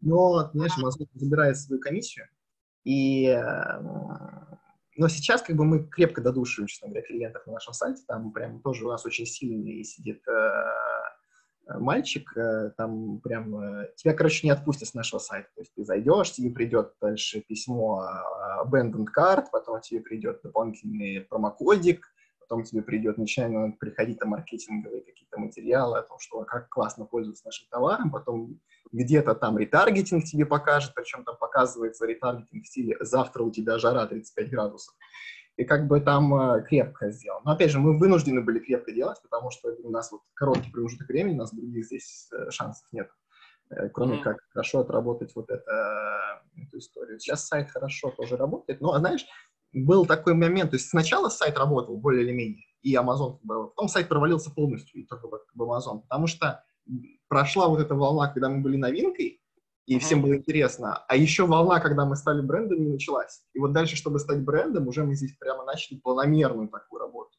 Там работа заключается в том, что договариваешься с блогерами, вообще снимаешь материалы, там какой-то user-generated контент пытаешься сделать, uh-huh. потом вставляешь в объявление, там... И вот, давай про блогеров и продвижение. Я помню, что там часть, с частью блогеров вы как-то сразу так спешуковались, а, и там даже были какие-то типа звезды, типа Unpackage, и кто-то такие вот серьезные чуваки, которые вас рекламировали. Что можешь сказать про блогеров, как это все, насколько это работает, насколько это не работает, может быть? Как понимать, как фуфельный блогер, а кто настоящий, кто принесет какие-то реальные продажи, успехи? И какие форматы работают э. Э, рекламы? Ну, вот, э, как бы, опять же, вот есть период краудфандинга, да, когда ты вот такая типа технологическая новинка, и здесь, ну, ты просто на интересе там можешь работать. Мы питчили, даже с тобой мы там питчили тысячи этих э, журналистов, и один э, в итоге там про нас написал в техранчик, к нему ездил один мальчик наш э, прям в Америку. То есть в итоге пришлось просто перевести, показать устройство, что никто не видел, что оно работает, но опять же, отчасти специфика нашего продукта, потому что как ты поймешь по интернету, что оно холодом дует. Поэтому пришлось приехать в Нью-Йорк, там в баре встретиться с главным редактором TechCrunch, и после этого только он написал статью. Дальше ее там перепостили все, и все полетело после этого. А, ну и после вот на волне успешного краудфандинга там тоже можно хорошо это раскрутить. А, потому что и блогерам будет интересно посмотреть, а что это такая техническая новинка и так далее. Потом наступает вот такой промежуток, когда вы уже как бы не новинка все, но о вас не будут говорить больше, чем три месяца не, не свойственно человеку. О коронавирусе говорили три месяца, да, а что говорить про то, что ваш как бы новинка. То есть, как мозг устроен человек, что он хочет чего-то нового всегда. И в этот момент дальше меняется как бы, структура контента, то есть мы начали привлекать блогеров, аффилиатов. Ну, для начала просто покажите, как вы используете там это в жизни. Типа вот э, типа, говорю, вот, э, что у кого-то там это на рабочем столе, у кого-то это там на прикроватной тумбочке, какие ощущения, да, что вот это был такой первая там волна контента. Вторая волна контента была такая более техническая, что там снимали температуры, доказательства, что типа это работает. То есть там есть на ютубе видео, где там с термокамерой, э, тепловизором там снимали вот таких мы блогеров. Потом были блогеры, которые Э, делали сравнение. То есть наш mm-hmm. товар против китайского. Ну и вот это все как бы принесло волну. То есть многие блогеры, мы им что-то платили, мы смотрели, понятно, всегда как бы это соотношение между охватом, там, немедленной какой-то выгодой, которую ты получаешь, и хвостом, который потом за этим блогером тянется, плюс еще то, что ты этот же контент потом используешь в рекламе. Мы всегда владеем всеми правами на контент, который блогер делает, если uh-huh. он делает за деньги. Если он это делает бесплатно, ну, как бы ладно, мы с ним уже договариваемся. А можно ли в объявлениях это использовать? И чаще всего да. Чаще всего ответ. Вот. То есть дальше, ну, говорю, краудфандинг это больше вот такая бездумная история, хаотичная, типа вот новинка, все, давайте, хотите, интересно, большой, большой набор э, блогеров, которые может это сделать. А дальше вот именно нужна какая-то вдумчивая стратегия, а что вам нужно. То есть вначале, когда категория не существовала, нужно было показать людям, как они могут использовать этот товар, вообще для чего он нужен. Потом, когда появились там э, всякие псевдоученые, которые начали говорить, что это не работает, раз, типа доказательная база, что это работает про материал. Я помню, у нас был какой-то кретин, который рассказывал, что от этой штуки должны обои отклеиться, и ты даже расчеты приводил. Вот, потом, а, когда появились вот э, подделки, тогда сравнение. То есть такой осознанный тоже подход к созданию контента. И дальше этот контент используется в рекламе, используется на сайте, используется там в отзывах, еще где-то, что-то мы сами в свой блогер, в блог там э, пишем, там нам присылают люди фотографии там, с домашними питомцами была серия, типа как кошечки там ложатся, когда им очень жарко, вот, а будет как бы холодно, но очевидно, что животному как бы это кайф, оно uh-huh. животное, и вот как бы куча есть таких фотографий. И вот как бы это все там, все как-то складывается, как-то приносит продажи. Но это такой очень видите, процесс, нелинейный, да, то есть вот 10 лет назад я тоже занимался похожими там вещами, и все было straightforward. Вот объявление, вот у тебя как бы ты его показываешь, столько ты платишь за тысячу показов, столько ты на него кликаешь, столько ты приходит на сайт, 1% тебя покупает, все, как бы, на этом точка поставлена. А последние как бы вот годы оно работает не совсем так. То есть это более комплексная такая история, что все-таки касание бренда в рекламе не так приятно пользователю, то есть ему приятнее коснуться это где-то вот там в соцсети, в generated контенте ну, блогера, а потом уже, когда ты догонишь рекламы, да еще какой-то продуманный такой рекламы, что завтра у тебя типа 35 градусов, или, ну, каждый может придумать свой здесь подход, и оно в комплексе как-то работает, то есть метрику уже отследить такую прямо линейную, ну, сложно, вот как, как mm-hmm. она работала 10 лет назад, как отличали плохих блогеров от хороших? Потому что я вот, у меня несколько знакомых сейчас заказывали рекламу, ну, в основном, конечно, российских блогеров, не западных, а, и примерно получалось 50 на 50. 50 в кассу вообще огонь, и 50 просто в ноль. 50 на 50 это хорошее, я считаю, соотношение вполне. Вот, но... То есть это вообще нормально? А, хорошо, как, может, у тебя есть какие-то мысли, как отличать, э, ну, кто плохой, кто хороший? Мы смотрим вручную. То есть, во-первых, ну, как бы качество контента, который он создает. Сколько он вообще рекламы пихает с собой. Ну, просто мы смотрим его видео реально, там, как бы с его каналом прямо ознакомливаемся. То есть, есть у нас специальные сидят люди, которые уже этим занимаются. Ну, понятно, что поначалу это нужно делать самим, но вот, как бы, в конечном итоге, когда это встало вот на рельсы такой постоянной работы, прямо серьезно идет оценка канала, насколько он вообще забит рекламой, какие комментарии, насколько аудитория активна. То есть у него может быть 100 тысяч просмотров и два комментария к каждому видео. Это значит какие-то сомнения. То есть вот engagement его аудитории, объем его аудитории, качество материалов, которые он готовит, подходит ли он нам по стилю, то есть то, то, то ли сообщение он скажет, э, принесет, которое мы, э, нам нужно, потому что то, что он скажет, мы скажем, он прямо сценарий для них прописан, типа их в mm-hmm. что вот вы должны показать устройство, вот вы должны его наливать воду вот таким вот образом, вот с такого ракурса, вот это все прямо ему прописывается, если мы за это платим деньги. Если мы за это платим деньги, мы получаем ровно то, что мы хотим. А, если он это делает сам, мы ему как бы как гайдлайны плюс-минус. Uh-huh. Вот, и, ну и дальше мы просто смотрим, окей, будет вот столько-то просмотров. Ну, если оно окупится в ноль нам, как бы, с этим блогером, мы считаем, что это хорошо, что это надо делать, потому что дальше будет все равно хвост. Если мы считаем, что оно нам не окупится, ну, здесь мы берем этого блогера, если только он нам очень нравится. Uh-huh. Типа с точки зрения именно создания контента. Потому что все-таки мы используем в нашей рекламе преимущественно видеоблогеров. То есть мы им говорим, что они должны сказать, и дальше делаем нарезки. Вот это вот как бы то, что сейчас ну, для нас работает. Может быть, там okay. через год, через два что-то еще поменяется, но у нас это такой как бы комплексный процесс, что аффилиейт и пиар и так далее не очень связаны в целом с продвижением. Те же материалы там от блогеров, какие-то отзывы, их цитаты все в Амазоне, там есть еще где-то в бренд-сторе, там на сайте, но это все вот так вот переплелось. И дальше мы просто смотрим вот суммарный бюджет там по месяцу. Вот мы столько потратили на блогеров, столько суммарно влили в рекламу, столько суммарно влили сюда. И вот оно суммарно дало вот такую отдачу. Потому что у нас есть мерка, что там два года назад сайт там не приносил ничего. Дальше мы как бы вот, когда начали это все раскручивать, вот, ну, говорю, точ, точно тяжело мерить. Ну, точно уже, мне кажется, никто не может прямо померить вот так, как это мерилось 10 лет назад.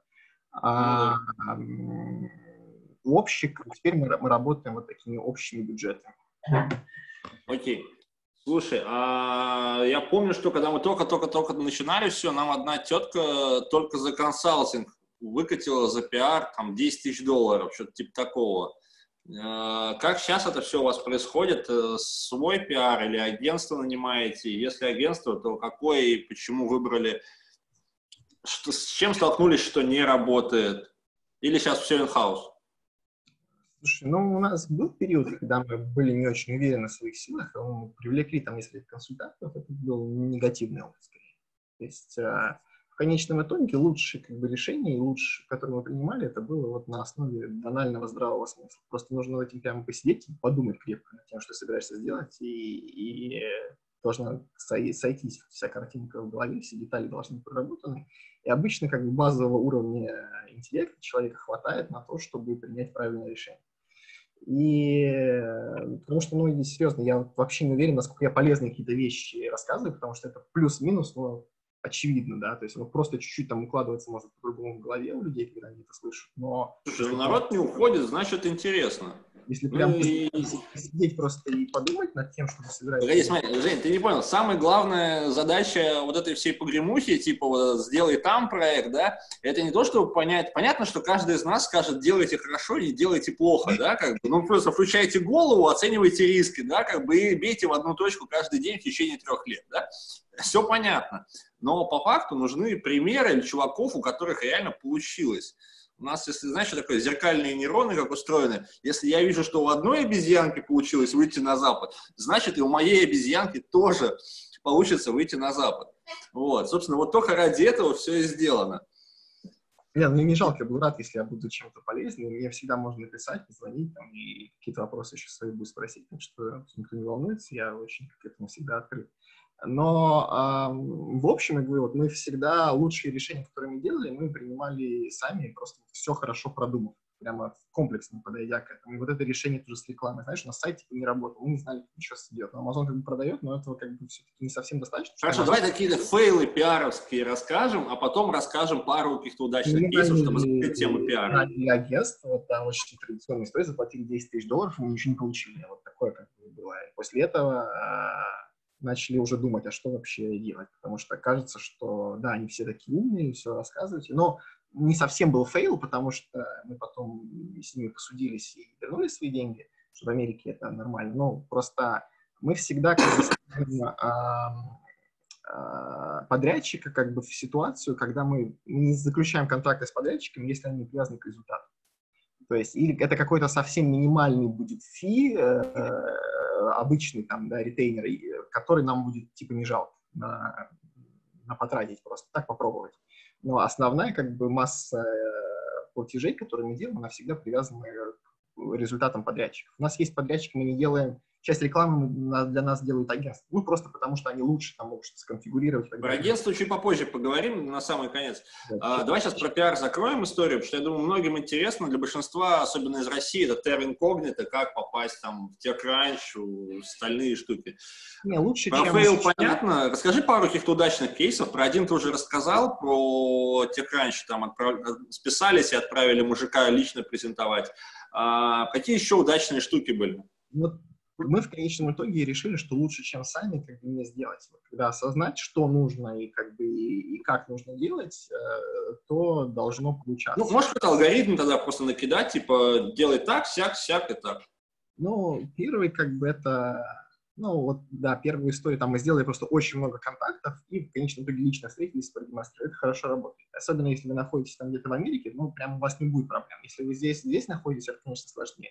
Но туда можно просто поехать на период там, краудфандинга, можно начинать при, приурочить это к какому-то там шоу, участие там в CES стоит копейки для стартапа, то есть тысячи там долларов за стенд в Эврик парке, и ну, в, этом году, в этом году, правда, не будет CES, наверное, все-таки из-за коронавируса, но посмотрим. Слушай, ну вот этот же проект Синемут или там как там, Мультикубик, они когда выходили, они вот на краудфандинг, они перед этим как раз знакомились с журналистами, на выставке пытались, если я ну, правильно на, помню, на, кстати... На они это Они то ли 70, то ли 80 тысяч долларов просто сожгли. Ну, мы потратили... Нет, короче, 70 не нужно, мы потратили меньше. Мы потратили вот для подготовки к этому году там, тысяч, наверное, 15. Вот. Mm-hmm. То есть мы съездили туда на CES, мы там поучаствовали в нескольких пиар-шоу, ну, это уже был второй проект, да? Э, второй краудфандинг. До или, или после Нет, второго? Это, это, это, это перед этим годом мы сделали. Мы сделали а, ну это уже такой уже четвертый год компании, уже как серьезный предприниматель. А, когда мы делали, ну, в начале, вот я говорю, мы делали все так плюс-минус хаотично и чисто вот на количестве питчей, которые мы отправили журналистам, вот это были тысячи прямо питчей, которые мы отправляли и дальше мы, в конце концов, мы просто их шантажировали, мы к вам вообще приедем, то есть в стиле угрозы, как что мы приедем, а мы покажем наше устройство, хотите вы этого или нет. А, и вот это как бы сработало. Потом второй краудфандинг, когда мы были, здесь еще второй есть как бы залог успеха, это качество материалов. То есть а, второй раз у нас, знаешь, что сработало? Мы сняли супер сочный ролик, как типа объезд камеры нашего как бы вот устройства, и там прям получилось классно. И это то ли Engadget, то ли Синет поставил это на главное. Как только у нас краудфандинг типа начал э, взлетать, поставил этот ролик на главное. Это прям очень много трафла принесло. Э, то есть вот качество материалов, настойчивость в фитчинге, плюс как бы журналисты ленивые э, достаточно создания. Проще всего написать им прям текст, слушай, опубликуй вот это. Он поменяет там пару слов, перепишет чуть-чуть, и ну, как бы коммуникация с ним. Опять же, точно так же мы пытаемся понять, а что вообще хочет журналист, да? Ну, он хочет, наверное, какого-то ощущения, что ты его просто не используешь там, да, как... Э, э, ну, не могу приличное какое-то сравнение подобрать. Ну, ладно, не важно. Как бы то ни было. А мы с ними как бы дружим, да, то есть мы начинаем с ними контакт, типа, знаешь, пишем ему письмо с системой ре и название его статьи что типа и задаем какой-то вопрос ему целевой про его статью. Нам так понравилось, что у нас вопрос есть. Они с удовольствием на это отвечают. Потом он говорит, слушай, а у нас еще вот это есть, давай-ка с тобой дружить. И, и вот как бы так, э, то есть более такая изощренная с ними коммуникация. Тоже, на самом деле, вот как раз по пиару здесь лайфхаки делятся. То есть я знаю нескольких там коучей, которых есть материалы, поэтому, кстати, вот эту историю тем, чтобы с ними именно дружить и там вот так написать письма, это мы оттуда подцепили. И много, много есть такие вещи. Но вот объем контактов, качество материалов подготовленных, чтобы, опять же, у журналиста его цель, да, хорошую сделать статью, чтобы ему, как бы, его похвалил его редактор, и при этом желательно не потратить никаких усилий. Если мы решаем проблему журналиста, он с нами с удовольствием дружит. А, если подготовлены качественный материал, ему не стыдно поставить это на главную страницу. Может быть, у вас на главной нет тех кранчей не потому, что у вас проект плохой, а просто потому, что вы там фоточку правильно не отретушировали. Это тоже важно. То есть э, пиар-киты все должны быть хорошо подготовлены. Опять же, потому что, как и байеры там в сетях, журналисты не хотят с нами иметь никаких проблем. И если им просто с вами работать, у них все материалы есть, они с удовольствием это сделают. То есть даже так мы смотрим, знаешь, потом мы, у нас такая практика есть, то есть мы в конечном итоге отрешаемся, там, мы что-то сделали, потом отрешаемся, все, и просто представляем, как бы я думал бы, если бы я увидел этот пиар-кит, если бы я был журналистом, понял ли я бы сразу, что мне нужно делать, и mm-hmm. насколько мне было бы просто, насколько вы меня бы сделали бы счастливым в этом случае. Такая хорошая практика, то есть мы делаем и секрет шопинг у себя сами, я сами покупаем товар, смотрим, как это все проходит. А, и вот из, из успехов, ну, пожалуй, вот первое то, что мы показали, второе качество материалов, вот оно прям сработало, доказано. Мы даже с ними не связывались, они просто взяли это сами из пиар-кита. Вот. И третье, это когда вот идет именно осознанная работа, можно цеплять небольших, маленьких там, журналистов, блогеров. Ну, вот видеоконтент, сейчас в моде видеоконтент. Я бы уже даже бы не стал бы так прямо стучаться в какие-то печатные журналистов, э, кроме топа, топ, топ, кроме тир-1, там, uh-huh магазинах. А, а вот видео, даже если это небольшой какой-то канал, оно как-то живую реакцию достаточно вызывает у людей, ну, и можно хорошо использовать. То есть вот третий наш успех, я считаю, то, что мы сделали с вот такую прямо машину по созданию и э, обработке потом контента. То есть это прямо работа как механизм. Нам нужно энное количество. Ну, ну, мы его делаем. Сколько у вас сейчас, кстати, вот в этом отделе работает, который с блогерами и маркетингом занимается, всю подключу историю сейчас. Все, всем digital ом занимается раз, два, три, четыре, пять человек. Угу. То есть достаточно, ну, вообще у нас компания достаточно компактная. По сравнению, ну, угу. соотнося то, как бы, объемы, которые проворачиваются, и то, каким составом мы это делаем, это компактно. То есть, ну, пяти до, до десяти человек ну, бы хватило на этот фронт работы. Ну, Ну, мы постоянно чуть-чуть там поднанимаем людей, но опять же, как бы на конкретный функционал, на конкретный... Там, И все в России, да? То есть у вас весь офис тут? Да. На, Запад, не, на Западе не нанимаете, потому что не умеете, или что не понравилось, или дорого, или все это вместе? Потому что я слышу, что у части народу проблемы с наймом э, и даже с культурой коммуникации с западными сотрудниками. Не делаем вещей, которые мы не знаем, для чего нужны. То есть, если мы нанять специалиста, который отсюда может как бы это сделать, то почему нет? То есть мы просто, мы очень тщательно подбираем людей, э, которые нам нужны. Это прям такая тоже у нас целая есть процедура. Но в итоге как бы у нас вот процент сейчас, да, то есть мы очень много отвергаем как бы кандидатов, но тех, кого мы выбираем, они становятся часто успешными в нашей компании. Uh-huh. Вот. И мы пока, вот у нас есть, то есть мы делаем шаги, вот, которые мы понимаем вот прям точно для чего. На, на следующий год у нас будет опыт э, найма в Америке, у нас будет свой собственный дистрибуционный центр в Америке. Объем уже товара такой, что нанятый склад, 3PL, там, Logistics не может обеспечить нам нужного сервиса. И это ведет uh-huh. к конкретно денежным потерям, потому что Amazon забирает в окно, четырехчасовое окно назначает тебе, и если как бы 3PL склад тебе не выдал четырехчасовое окно товар, ты платишь за это штраф. И ну, как бы, это все уже как бы край. И поэтому в Америке на следующий год мы будем делать свой дистрибуционный центр. Там вот нам придется нанять пару человек. Мы понимаем, для чего это нужно. Mm-hmm. Нанимать там как бы журналиста, ну, типа, или какого-то пиар-консультанта, ну, с надеждой, что он там как бы к этим журналистам пойдет и так далее, исключительно только вот с оплатой за результат. Но таких как бы, уже они не особо хотят с вами работать. Ну, Специфику, вот я говорю, то, что мы нанимали агентство, оно было, это было одно из крутых прям агентств пиар-агентств в Америке, они не доставили результат. Вот. Ну, ну, можно, ну и как бы, опять же, никто вдумчивее не сделает, чем вы сами, но важно, чтобы оно действительно было здесь э, настроено правильно. А там где это, ну, не так интересно. У нас у людей там псевдонимы есть, то есть даже не сразу поймет человек, что это русский, ему человек пишет, откуда он его пишет. Там, это же все как в интернете, все uh-huh. глобализовано, поэтому нет каких-то здесь э, препятствий, я считаю. И мы продолжаем растить наш успех, не особо стремимся куда-то выйти, э, за исключением моментов, когда это реально нужно. Вот в Китае нам реально нужно там быть физически, потому что без этого все как никак, ты удаленно не проверишь, товар хороший. То же самое все, объем уже товара такой, что дальше дистрибуционный центр, без него ты не уедешь дальше. А его придется делать. С sales центром тоже то же самое. Все-таки, когда сейлы у тебя там сидят, это э, лучше но не имеет смысла, с нашей точки зрения, не имеет смысла это делать сразу, за, за исключением, когда вот у тебя есть там 3 миллиона инвестиций, тебе нужно за год там показать вот такой результат. Но здесь, да, как бы нужно разворачиваться по полной, искать, куда эти деньги потратить. А мы не ищем, куда деньги потратить, мы ищем, как их заработать. У нас вот такая обратная ситуация. Странные какие-то чуваки. Потому мы, мы на свои как бы все делаем, да, и мы каждый, каждый доллар, который мы тратим, мы тратим его только, чтобы заработать и конкретно вот в ближайшей перспективе. У нас есть и как бы инвестиции на будущее, мы тоже здесь держим баланс, но э, в конечном итоге делаем то, что требует бизнес сейчас, и который решает конкретные проблемы. Обычно же бизнес тебе сам подсказывает, что нужно. Проблема возникла, раз, ты ее как бы, решаешь. Нужно слушать как бы, ритм своего бизнеса. Окей. Слушай, давайте мучить э, не буду, сейчас задам вопросы из чата. А, а про логистику и маркетинг тогда потом, э, если народ захочет, отдельно, может быть, как-нибудь созвонимся.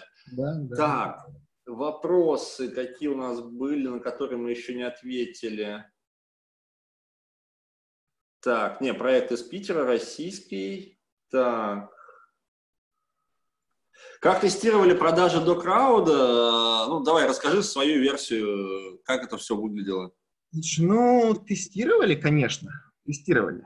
То есть э, как раз вот и Саша здесь помогала, то есть у нас был лендинг, у нас был э, мы привлекали туда трафик, мы собирали какие-то имейлы, мы тестировали предложения, мы даже выяснили, ну, на самом деле, мне кажется, довольно точно мы выяснили, какие там фразы будут хорошо работать, что это все-таки, типа, зажигало людей, что это персональное устройство, вот им нравилось, персональный охладитель, вот это звучало, то, что когда мы там говорили, типа, портативность, все-таки это смешивалось с вот такими большими устройствами, которые там на колесиках возятся, которые существуют, а вот персональность это прям хорошо заходило. А, то есть, ну, можно проверить какие-то там гипотезы в, а, лендинге, в рекламе с небольшим бюджетом. Но и сейчас даже, кстати, есть целые фреймворки для этого. То есть там на краудфандинге они, у них есть специальные pre-launch pages, которые можно создать, с них собрать там, фидбэк и так далее. И там прямо э, лендинг, но на котором еще тебе пользователи могут оставить фидбэк, который только ты будешь видеть, и там mm-hmm. все классно. А, и там сразу внутри у тебя АБ-тест, и что хочешь, что вступит там есть. А, вот. И это как бы полезно, да. А, с другой стороны, у нас как бы мы много, прям вот кого бы мы не встречали, мы им рассказывали про наш продукт всегда. И всегда типа собирали вот, ну, фидбэк какой-то. Ну, концепция людям как бы заходила. Ну и плюс у нас какая-то была такая безумная уверенность в том, что это все должно сработать. Потому что мы чувствовали, что мы сами будем пользователями этого продукта. Мы сами пользовались этим прототипом, да, который у нас был, когда было жарко. То есть если вы сами пользуетесь своим продуктом, он прям не надуманная какую-то проблему вашу а прям вот вам кайфово от этого, то это показатель тоже для меня. То есть мы делаем продукты, которыми мы сами пользуемся. У нас офис у каждого на столе стоит летом такая штуковина, и все кайфуют. Рассказывают, люди возвращаются из отпуска, как типа классно в палатке было с нашим устройством. Причем это как бы ну, не купленное, да, если сотрудник приходит, честно, честно говорит честно говорит, что там у него от Powerbank что-то не завелось, и мы после этого питание поменяли, и честно говорит, что было классно по охлаждению, и вот это как бы хорошо. Э, вот, так что вот такой общий подход. Я не думаю, что... Какой бюджет был на маркетинг э, и на тесты? Ну, чтобы просто люди понимали порядок цифр. Э, и какой бюджет на маркетинг ушел в рамках э, краудфандинга? Ну, суммарно, мне кажется, вот на, на первый наш краудфандинг мы потратили тысяч десят, наверное, долларов. Это там зарплаты. Мы к нему готовились сколько там, месяцев пять, наверное, четыре, может быть, месяца от момента прототипа, вот как бы до старта. И, и, и целый месяц еще как бы самого краудфандинга. То есть у нас было тогда два инженера, и вот э, Александр был. Соответственно, три человека там full тайм работы, что-то там по прототипированию, по инжинирингу, видос мы сняли. Мы тогда его сняли бюджетно. Где-то сейчас, наверное, видео обойдется там, самый минимум, мне кажется, тысяч там 5 долларов, если прям хорошо задружиться с э, оператором. Ну, до 10 можно уложиться хорошее видео. А, вот. Э, ну, бюджет там рекламный, наверное, тысяч, тысячи там 3, 4, 5 долларов вот, на, на проверке всяких гипотез, может быть, поменьше даже можно уложить. Mm-hmm. Вот, но нам никогда не уводилось свести, э, свести экономику вот на краудфандинге, чтобы рекламой привлекать много денег. Но я знаю, что есть, кстати, такие вот агентства, у которых вроде бы получается, потому что большая база ретаргетинга есть. Мы больше, нам всегда именно площадка помогала, это тот же самый способ, что они просто рассылки делают. Если проект хороший, нравится, они могут делать рассылку, сама, сама краудфандинговая площадка. А, с вашим проектом. Но есть и агентства, которые вот по ретаргетингу работают. А, у нас не получалось, но мы, нам кажется, что здесь как бы ответ в том, что все-таки сейчас, я говорю, это работает чуть иначе, и в рекламе, когда это видно, это не совсем классно, да, то есть нужно что-то, какая-то первая точка контакта с продуктом другая. И прямо если грамотно готовиться к этому, то тебе нужно прям прототипов напечатать, прям сначала создать вот всю волну там блогер, блогерства и так далее, какой-то контент нагенерить где-то, может быть, какая-то выставка. И вот после этого, когда ты запускаешь продукт, в принципе, у тебя и реклама должна пойти, потому что у тебя много generated контента есть, уже mm-hmm. много людей, большой охват был от этого. И я бы вот действовал, если так солидно к этому подходить, ну, на 1100 долларов вот это можно хорошо сделать, чтобы собрать миллион. Такое, такое ну, это прям такая сложная история, прям надо опыт иметь, чтобы выставку сделать, и то, и все, и разработку выстроить как проектный офис. Ну, это то, как это сейчас делать. Я думаю, что в среднем тратить где-то 100 тысяч, чтобы, собрать миллион. А, вот. Uh-huh. Можно вот сделать, как мы делали первую компанию, там, бюджетненько, ну, потратить, ну, до 50 тысяч долларов, мне кажется, мы уложили совсем. С видеоматериалом, с фото, со, со, со всем, что нужно, уже даже и меньше но при этом вот там дальше были приключения, да, то есть мы вот, у нас не было прототипов рассылать журналистам, нам пришлось вот с единственным прототипом лететь, это тоже вот я в эти 50 тысяч долларов включаю, э, там показывать раз, и дальше вот как-то это ориентироваться. То есть вот э, история плюс-минус такая. Ну, насколько я помню, там на АБ-тесты у нас ушло на всю подготовку месяца полтора-два. Бюджет на тесты был что-то в районе там 75 или 77 тысяч рублей. Это тогда по курсу было, по-моему, тысячи полторы долларов. Мы проверили там что-то кучу гипотез. Э, а мы еще потратили вот э, сколько это, когда компания стартовала. То есть гипотезы мы проверили, какие месседжи, а потом вот когда компания стартовала, у нас не, со, не сошлось, мы тоже там потратили тысячи, полторы, наверное, две. Вот я так считаю, что тысячи три, три с половиной, четыре, наверное, суммарно мы в рекламу дали.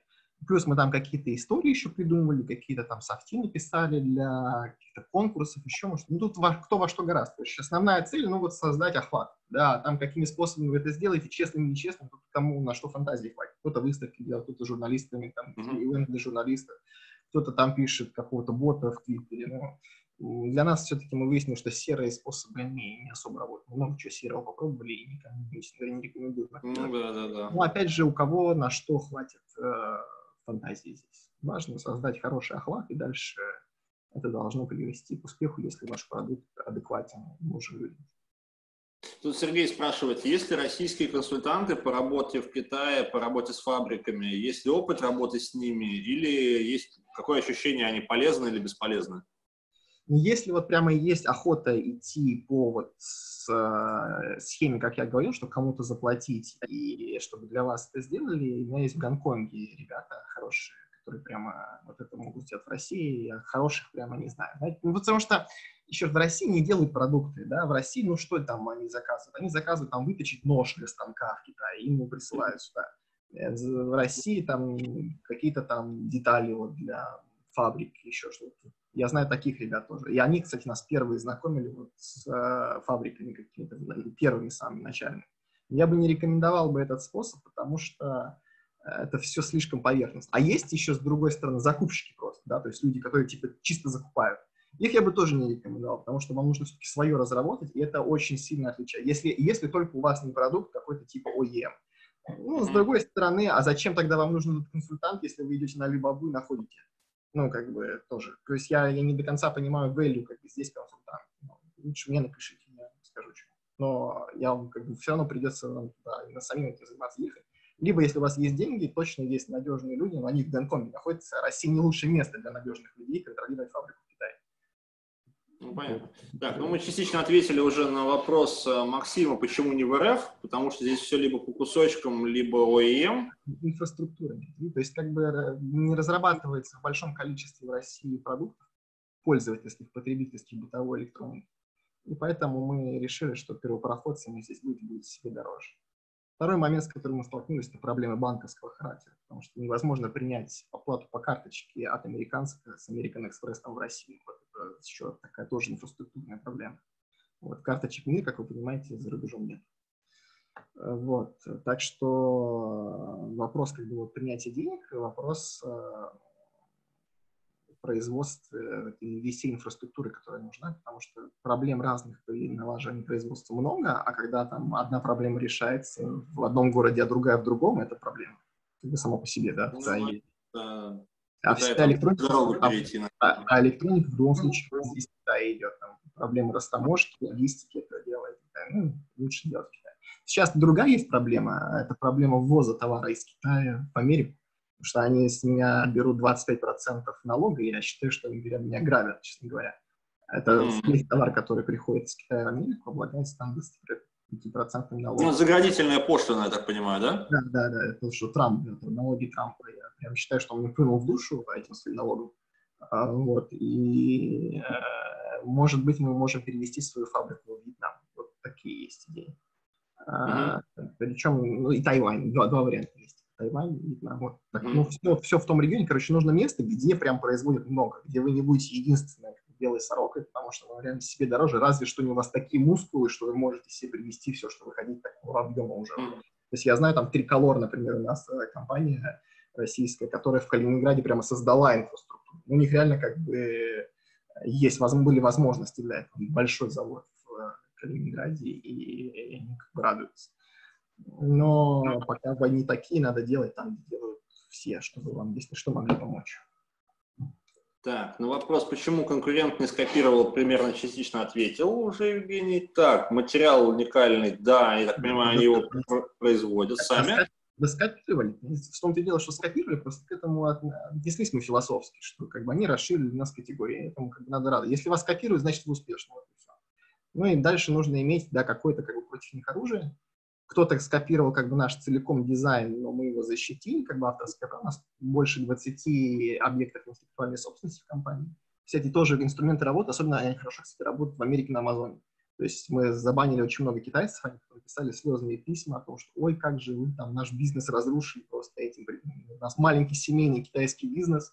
Продавали, продавали на Амазоне, да, слезные истории. И э, мы как бы беспощадно просто все подделки, которые именно точно наш дизайн, у нас есть авторский право на дизайн, все, спасибо, вы, так, вы нарушаете наш авторский право. Мы с ними не судимся, мы просто их преследуем в белом поле. Вот кто продает, тот виноват, и мы пишем но при этом мы не будем судиться с Амазоном или с кем-то, кто это продает. Мы просто добиваемся того, чтобы брать.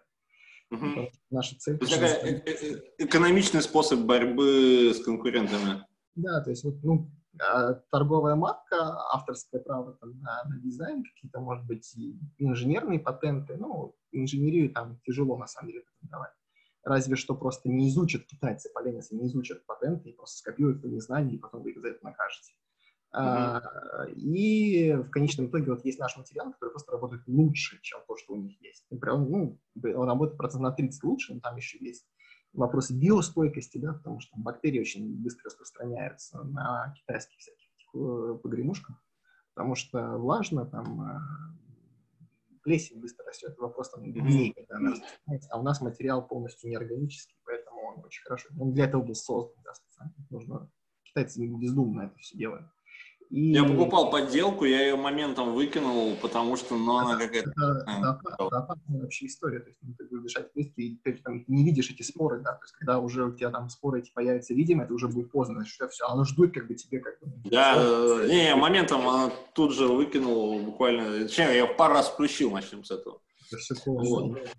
И да. ну, материал хорошо запатентован. Материал запатентован, прям крепко защищен. У нас патенты выпущены, уже опубликованы в Америке, да, и вот. Патентовали до или в процессе, или уже когда деньги на это появились? В процессе. С первых денег мы сделали торговую марку. А, патенты у нас были до этого русские. Русские патенты недолго стоят, да, это ерунда. А потом вот э, вторым, второй волной мы сделали патент на материал. И третьей волной, опять же, говорю, наш бизнес сам подсказывает нам проблемы. Да? Вот появились устройства, которые выглядят точно так же, вот как наши. У нас все как бы, у нас было подтверждение просто хорошее, у нас были заключены контракты с дизайнером на разработку дизайна, э, это все было там подтверждено, и мы просто доказали, что это наш дизайн, и в итоге как бы заманили. Тут... Я просто к тому, что вот почему спросил про последовательность, что куча народу, знаю, пытается либо сразу найти какие-то бабки на патенты, потом у них нет денег на создание продукта, а, а вы это все поступательно, плавно сделали, чтобы было, ну, как бы, своровать с прибыли, а не с убытков. Ну, там на самом деле есть еще, а, есть механизмы, просто если хорошо в них разобраться, можно понять, не такие, как бы, глупые механизмы интеллектуальной собственности, потому что можно достаточно дешево сделать заявку, которая гарантирует тебе приоритет. У тебя будет там год, чтобы им воспользоваться, и там два года, может, до двух лет с момента, когда ты просто подашь заявку. То есть ты подал заявку, грубо говоря, даже в России ты ее подал, у тебя есть два года на то, чтобы разобраться, вообще будешь ты что-то с этим делать или нет. Просто mm-hmm.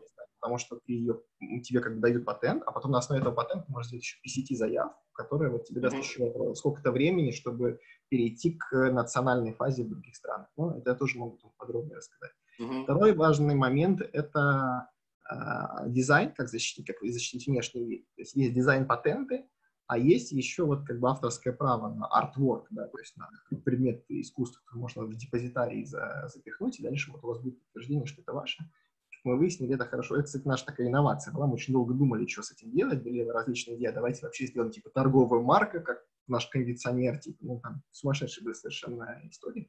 В конечном итоге нам вот одни ребята, адвокаты подсказали, что мы, может быть, сделаем авторское. Но они сами тоже не знали, как это будет работать, оказалось, что работает хорошо. Mm-hmm. Это хорошо, это, этот механизм используется для защиты. Знаешь, у тебя футболка есть, да, она с принтом. И как бы вот как тебе, если это твой принт, как бы как его защищать? Вот этот механизм тоже есть как бы на Амазоне, да, что если это твой как бы принт, у тебя есть на него авторское право, то ты, э, никто не имеет права сделать такое же. И мы по такому же механизму ну, защитили, но внешний вид как бы устройства, потому что, что они совсем обнаглели и прям точные, точные копии делали. И это для них стоило дорого потому что теперь они не могут их продавать, им куда-то их нужно девать, менять производство, менять форму, то есть мы крепкие на самом деле. Угу. Так, а, про Макс спрашивает, какой порядок примерно маржи должен быть, чтобы успешно развиваться в таком формате? 50, 150, 200, 35? Очень, очень простая логика. Все, что вы видите, что на полках в магазине стоит из электроники, в производстве стоит в 5 раз дешевле, чем оно на полке. Но не потому, что производитель жадный или бренд жадный или еще что-то, это просто такая экономика. Да? То есть вот если вы производите что-то за 10 долларов в Китае, Дальше у вас там логистика, доллар, там довести до порта, растаможка, там документы, оформление экспорта и так далее. Раз там что-то сожралось. Дальше оно приехало на склад, растаможка, что-то сожралось, там хранение что-то сжирает.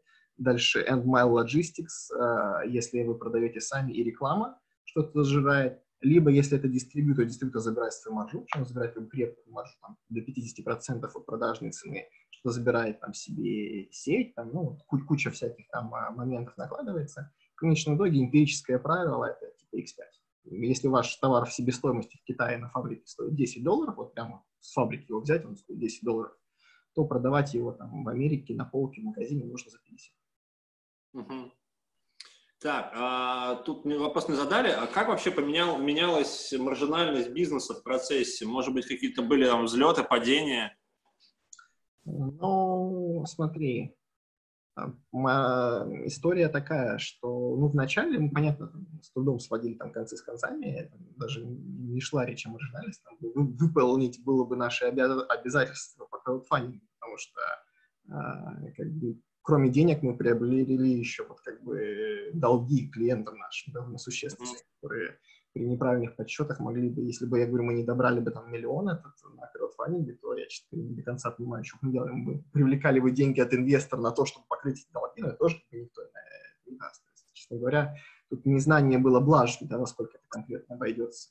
И считать все-таки надо по поаккуратнее. Ну, мы недооценили это, потому что именно устройство большое. Всякие там wearable штучки, типа там часы, браслетики, это все стоит значительно дешевле в производстве. Uh-huh.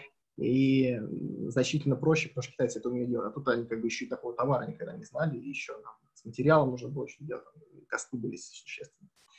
А, в конечном итоге а, а, слушай, я забыл, что за вопрос-то был? Я так растекся. Мысль. Менялась маржинальность в процессе а, бизнеса. Так вот, э, значит, маржинальность а, была в начале, когда это были онлайн-продажи, и э, если мы говорим там о операционной маржинальности, ну, вообще традиционная маржинальность для хардверного бизнеса 20%, вот такая полная типа маржинальность.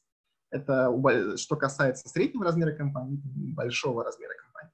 Если вы можете сделать больше маржи, чем 20%, вы как бы хороши, если вы можете сделать на объеме большом. Потому что, вот я говорю, с э, маржи очень много там комиссий всяких и так далее, а еще вы постоянно должны вкладывать тем или иным способом в маркетинг, чтобы это поддерживать. И вот эмпирически выходит, что 20% это средняя маржинальность бизнеса. Uh-huh. У нас вначале как бы мы вот вышли к break-even point, и потом э, нас э, компания вот всегда была в нулях, потому что мы почти все деньги тратили. Нам нужно было...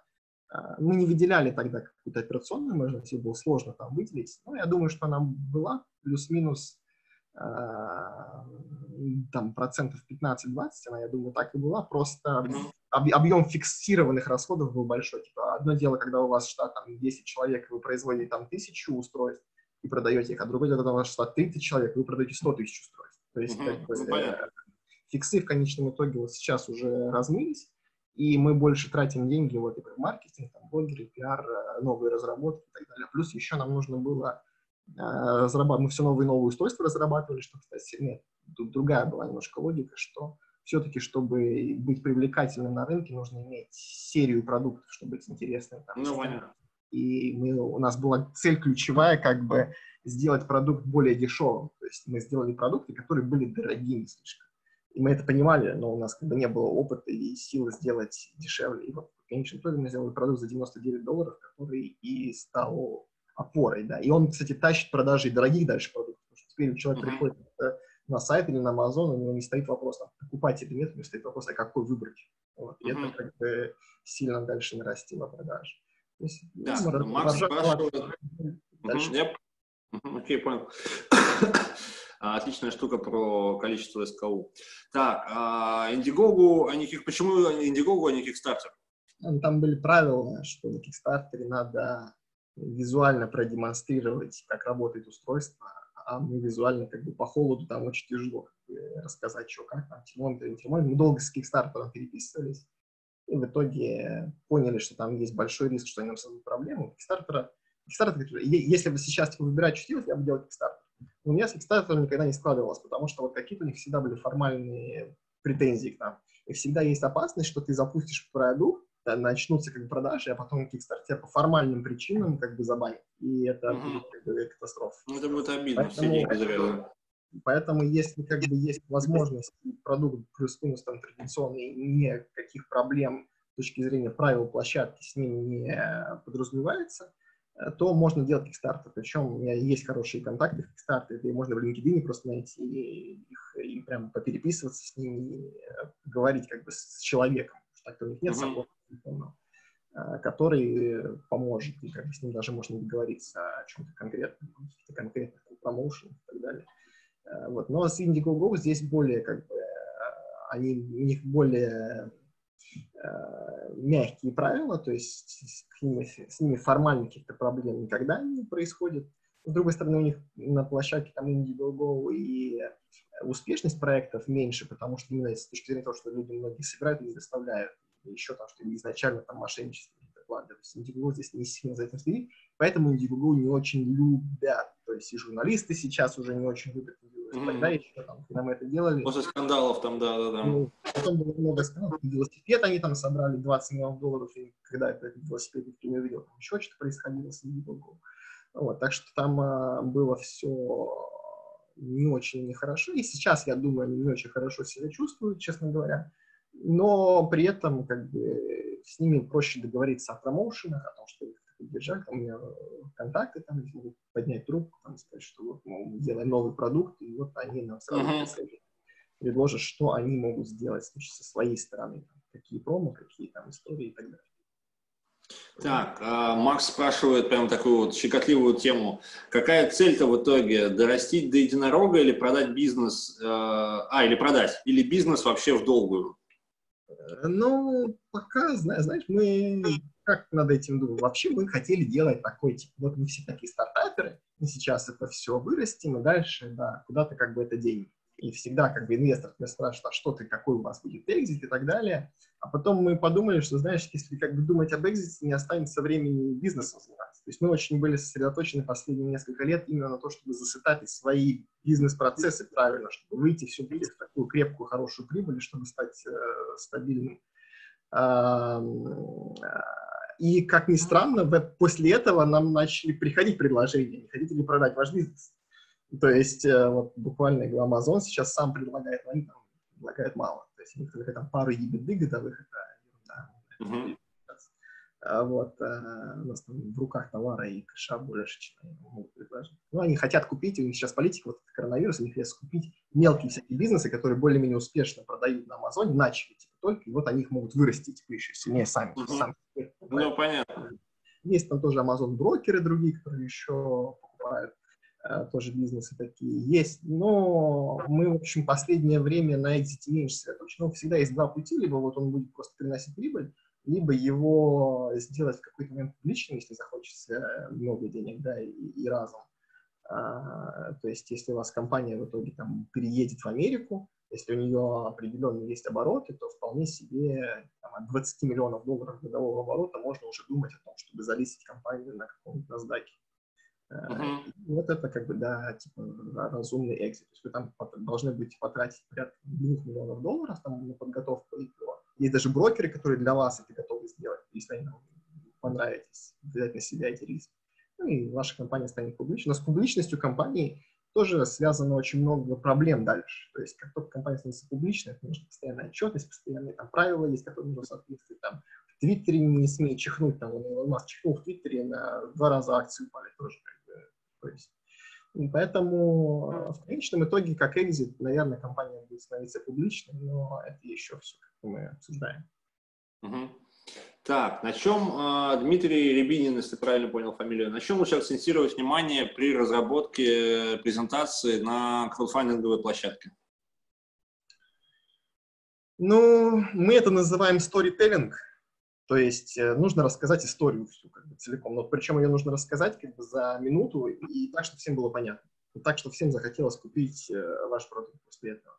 То есть э, основное это коротко, емко и сочно показать вообще, что это за продукт, и больше внимания use case, то есть как человек конкретно будет это использовать, потому что ну, у людей такая психология, они когда примеряют это на себя или ставят себя вместо персонажа, который видео, они лучше понимают, для чего там этот нужен продукт, и более охотно могут э, отдать свои деньги за это. То есть я бы вот э, сфокусировался на том, чтобы правильно рассказать историю, показать хорошие use cases, ну, то, все, что само собой разумеется, там, да, у вас должен быть хороший прототип, он должен как бы, точно выглядеть, ваш продукт должен прекрасно выглядеть, там должны быть хорошие фотки, хорошие материалы, uh-huh. не должно быть грамматических ошибок там на странице, ну, такие понятные истории, повторяю на всякий случай. Но на самом деле это очень, очень часто это видно. Зарубежных проектов, потому что китайцы делают краудфандинг там, реально чуть ли не для, для граммарского так, а можешь ли посоветовать какие-то российские площадки? Ну, мне кажется, как бы ответ очевиден, нет. Мы не вредные с Евгением, просто реально объем вложенных усилий будет одинаковый, только вы там получите в тысячах долларов или в миллионах рублей, а здесь в тысячах рублей. Ну, как бы разница будет на пару порядков в деньгах. Я знаю истории, где в России люди собирали, но там собирали миллион, ну, делаем, а... планета там, да, делает что-то еще, что ну, это такое. Мне кажется, и русский просто а, у нас, ну, в силу того, что, знаешь, непростая история у нации, да, нашей, и как-то культура вот не развита такого доверия к продуктам, к инновационным и так далее. Мы везде видим подвохи какие-то, американцы больше здесь уповают на закон, что как бы их не могут по закону обмануть, и поэтому вот то, что говорят в рекламе, это правда. И, но и нужно, не нужно этим злоупотреблять. Да? Это не призыв как бы идти обманывать американцев, это призыв идти в правовом поле нормально делать проект. Вот. А мы еще, как бы, с точки зрения, мне кажется, mindset а, если чисто русская аудитория, то им уже нужно принести продукт, поставить в магазин. Вот это должно быть. Краудфандинг в России очень сильно не развит. Так, Жень, давай чуть покороче только отвечать, потому что иначе мы тебя замучаем, да, и люди да. уснут. А, ты офигенные штуки рассказываешь, просто мы уже вышли за тайминг. А, это уже тяжело смотреть будет нас. Так, какую продолжительность компании лучше выбрать? Ну, я от себя добавлю в зависимости от того, какая стратегия. Скажи, как бы ты сейчас выбирал. Ну, и, это около месяца, около месяца.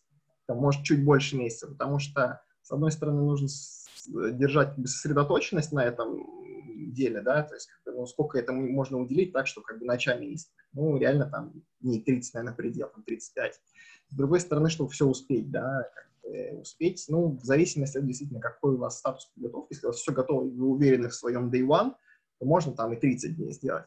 Если вы немного не уверены, то типа 35-40 дней, то есть еще там 5-10 дней на раскачку, там питчинг журналистов дополнительно и так далее. Но больше я бы не стал, потому что уже там ну, обновления вы задолбаетесь писать каждые пару дней, еще там, там куча всего есть, что просто измотает, и качество, качество контента потеряется. Так, какую сумму собирать, э, если вы ходите на краудфандинг, ты частично рассказал. Давай сейчас еще раз на всякий случай проговорю. Заявлять, наверное, сотку, э, ожидать 300, а если собираете если меньше миллиона, то вы все равно в минусе. Правильно? Нет, ну, ну зависит, как говорю, от, от проекта очень. Если это что-то простое, небольшое, компактное, я очень люблю проекты, которые легко производить, я могу быстро оценить там их стоимость, я прям восхищаюсь какими-то идеями, что там какой-то вот типа мультитул придумали, его там произвести копейки стоит, его можно там за неделю китайцы начнут производить, и вообще с ним проблем не будет, он собрал кучу денег. Я восхищаюсь просто людьми, которые это делают. И здесь, конечно, ну, нужно точно знать свой, так называется, bill of materials, то есть как бы ваш э, из чего ваш продукт состоит и сколько это будет стоить. Если вы точно посчитали, сколько у вас это стоит, вы уверены как бы, в стоимости доставки, уверены в стоимости производства, столько вам денег и нужно минимум, да, чтобы как бы, конкретно выполнить ваши обязательства.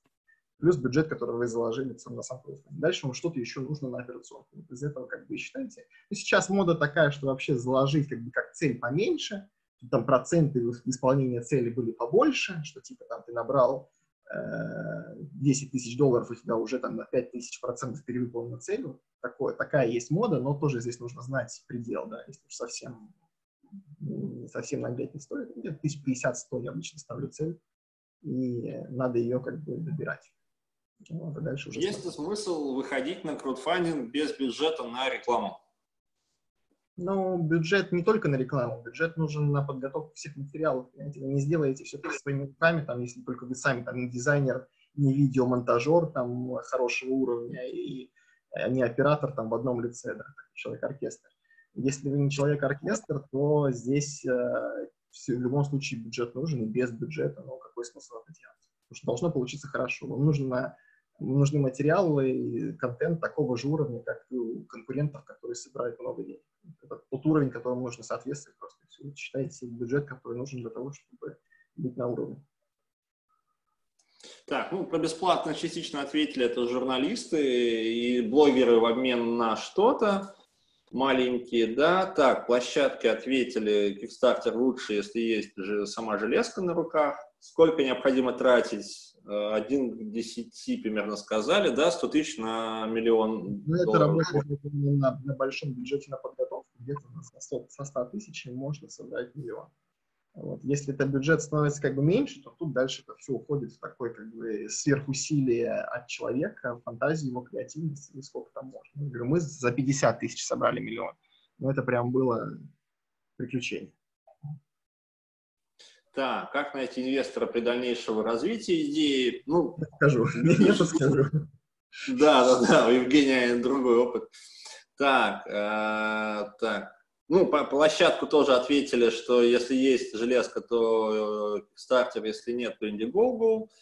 Так, э, про нюансы при выборе вознаграждений долгая история. Жень, давай потом в следующий раз.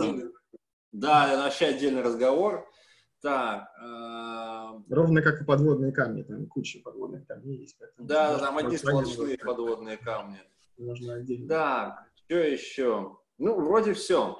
Так, ну, если мне потом в отзывах напишут, может быть, тогда сделаем более подробную вторую часть про когда-нибудь, через пару там, недель или когда у тебя будет свободное время, про то, как рассчитать стоимость производства и как раз-таки э, как рассчитать стоимость компании и логистику, чтобы потом не выйти в ноль, если не выйти в минус. Да, вот. если будет интересно, я с удовольствием кому-то скажу. Ну и оставь там мои контакты, почту. Да, да, да, я когда буду выкладывать на Ютубе это все и в группе, я все скину. Чтобы да, можно... запись будет, э, и будет статья на VC, мы постараемся там в течение одной-двух недель превратить надо наше вот это вот интервью в статью на VC, и там бахнем на VC и в YouTube.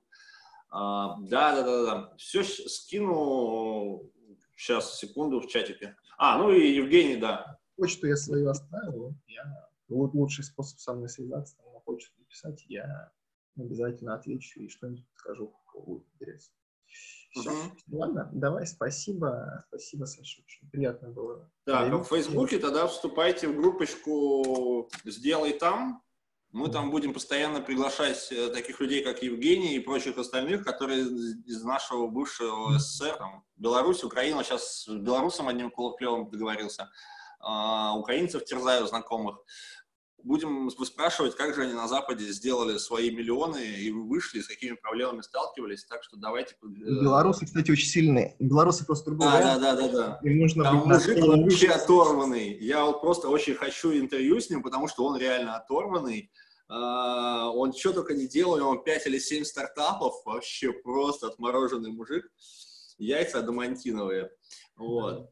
Через пару недель сделаем интервью. Ладно. Все, хорошо, тогда спасибо. Все. Да. Успехов, мужчина. Так, контакты есть его, иди его Polar. Ну или в группочке в Фейсбуке, или мне напишите в личку, я все скину.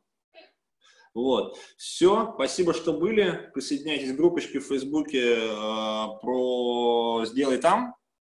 А, и чуть позже мы телеграм-канальчик замутим. Просто все на коленке, а, поэтому простите, что так все не организовано. Постепенно все сделаем. Вот. Все, успехов. Спасибо, что были, присутствовали. Успехов, до свидания. Так, как это выключить? Бульк.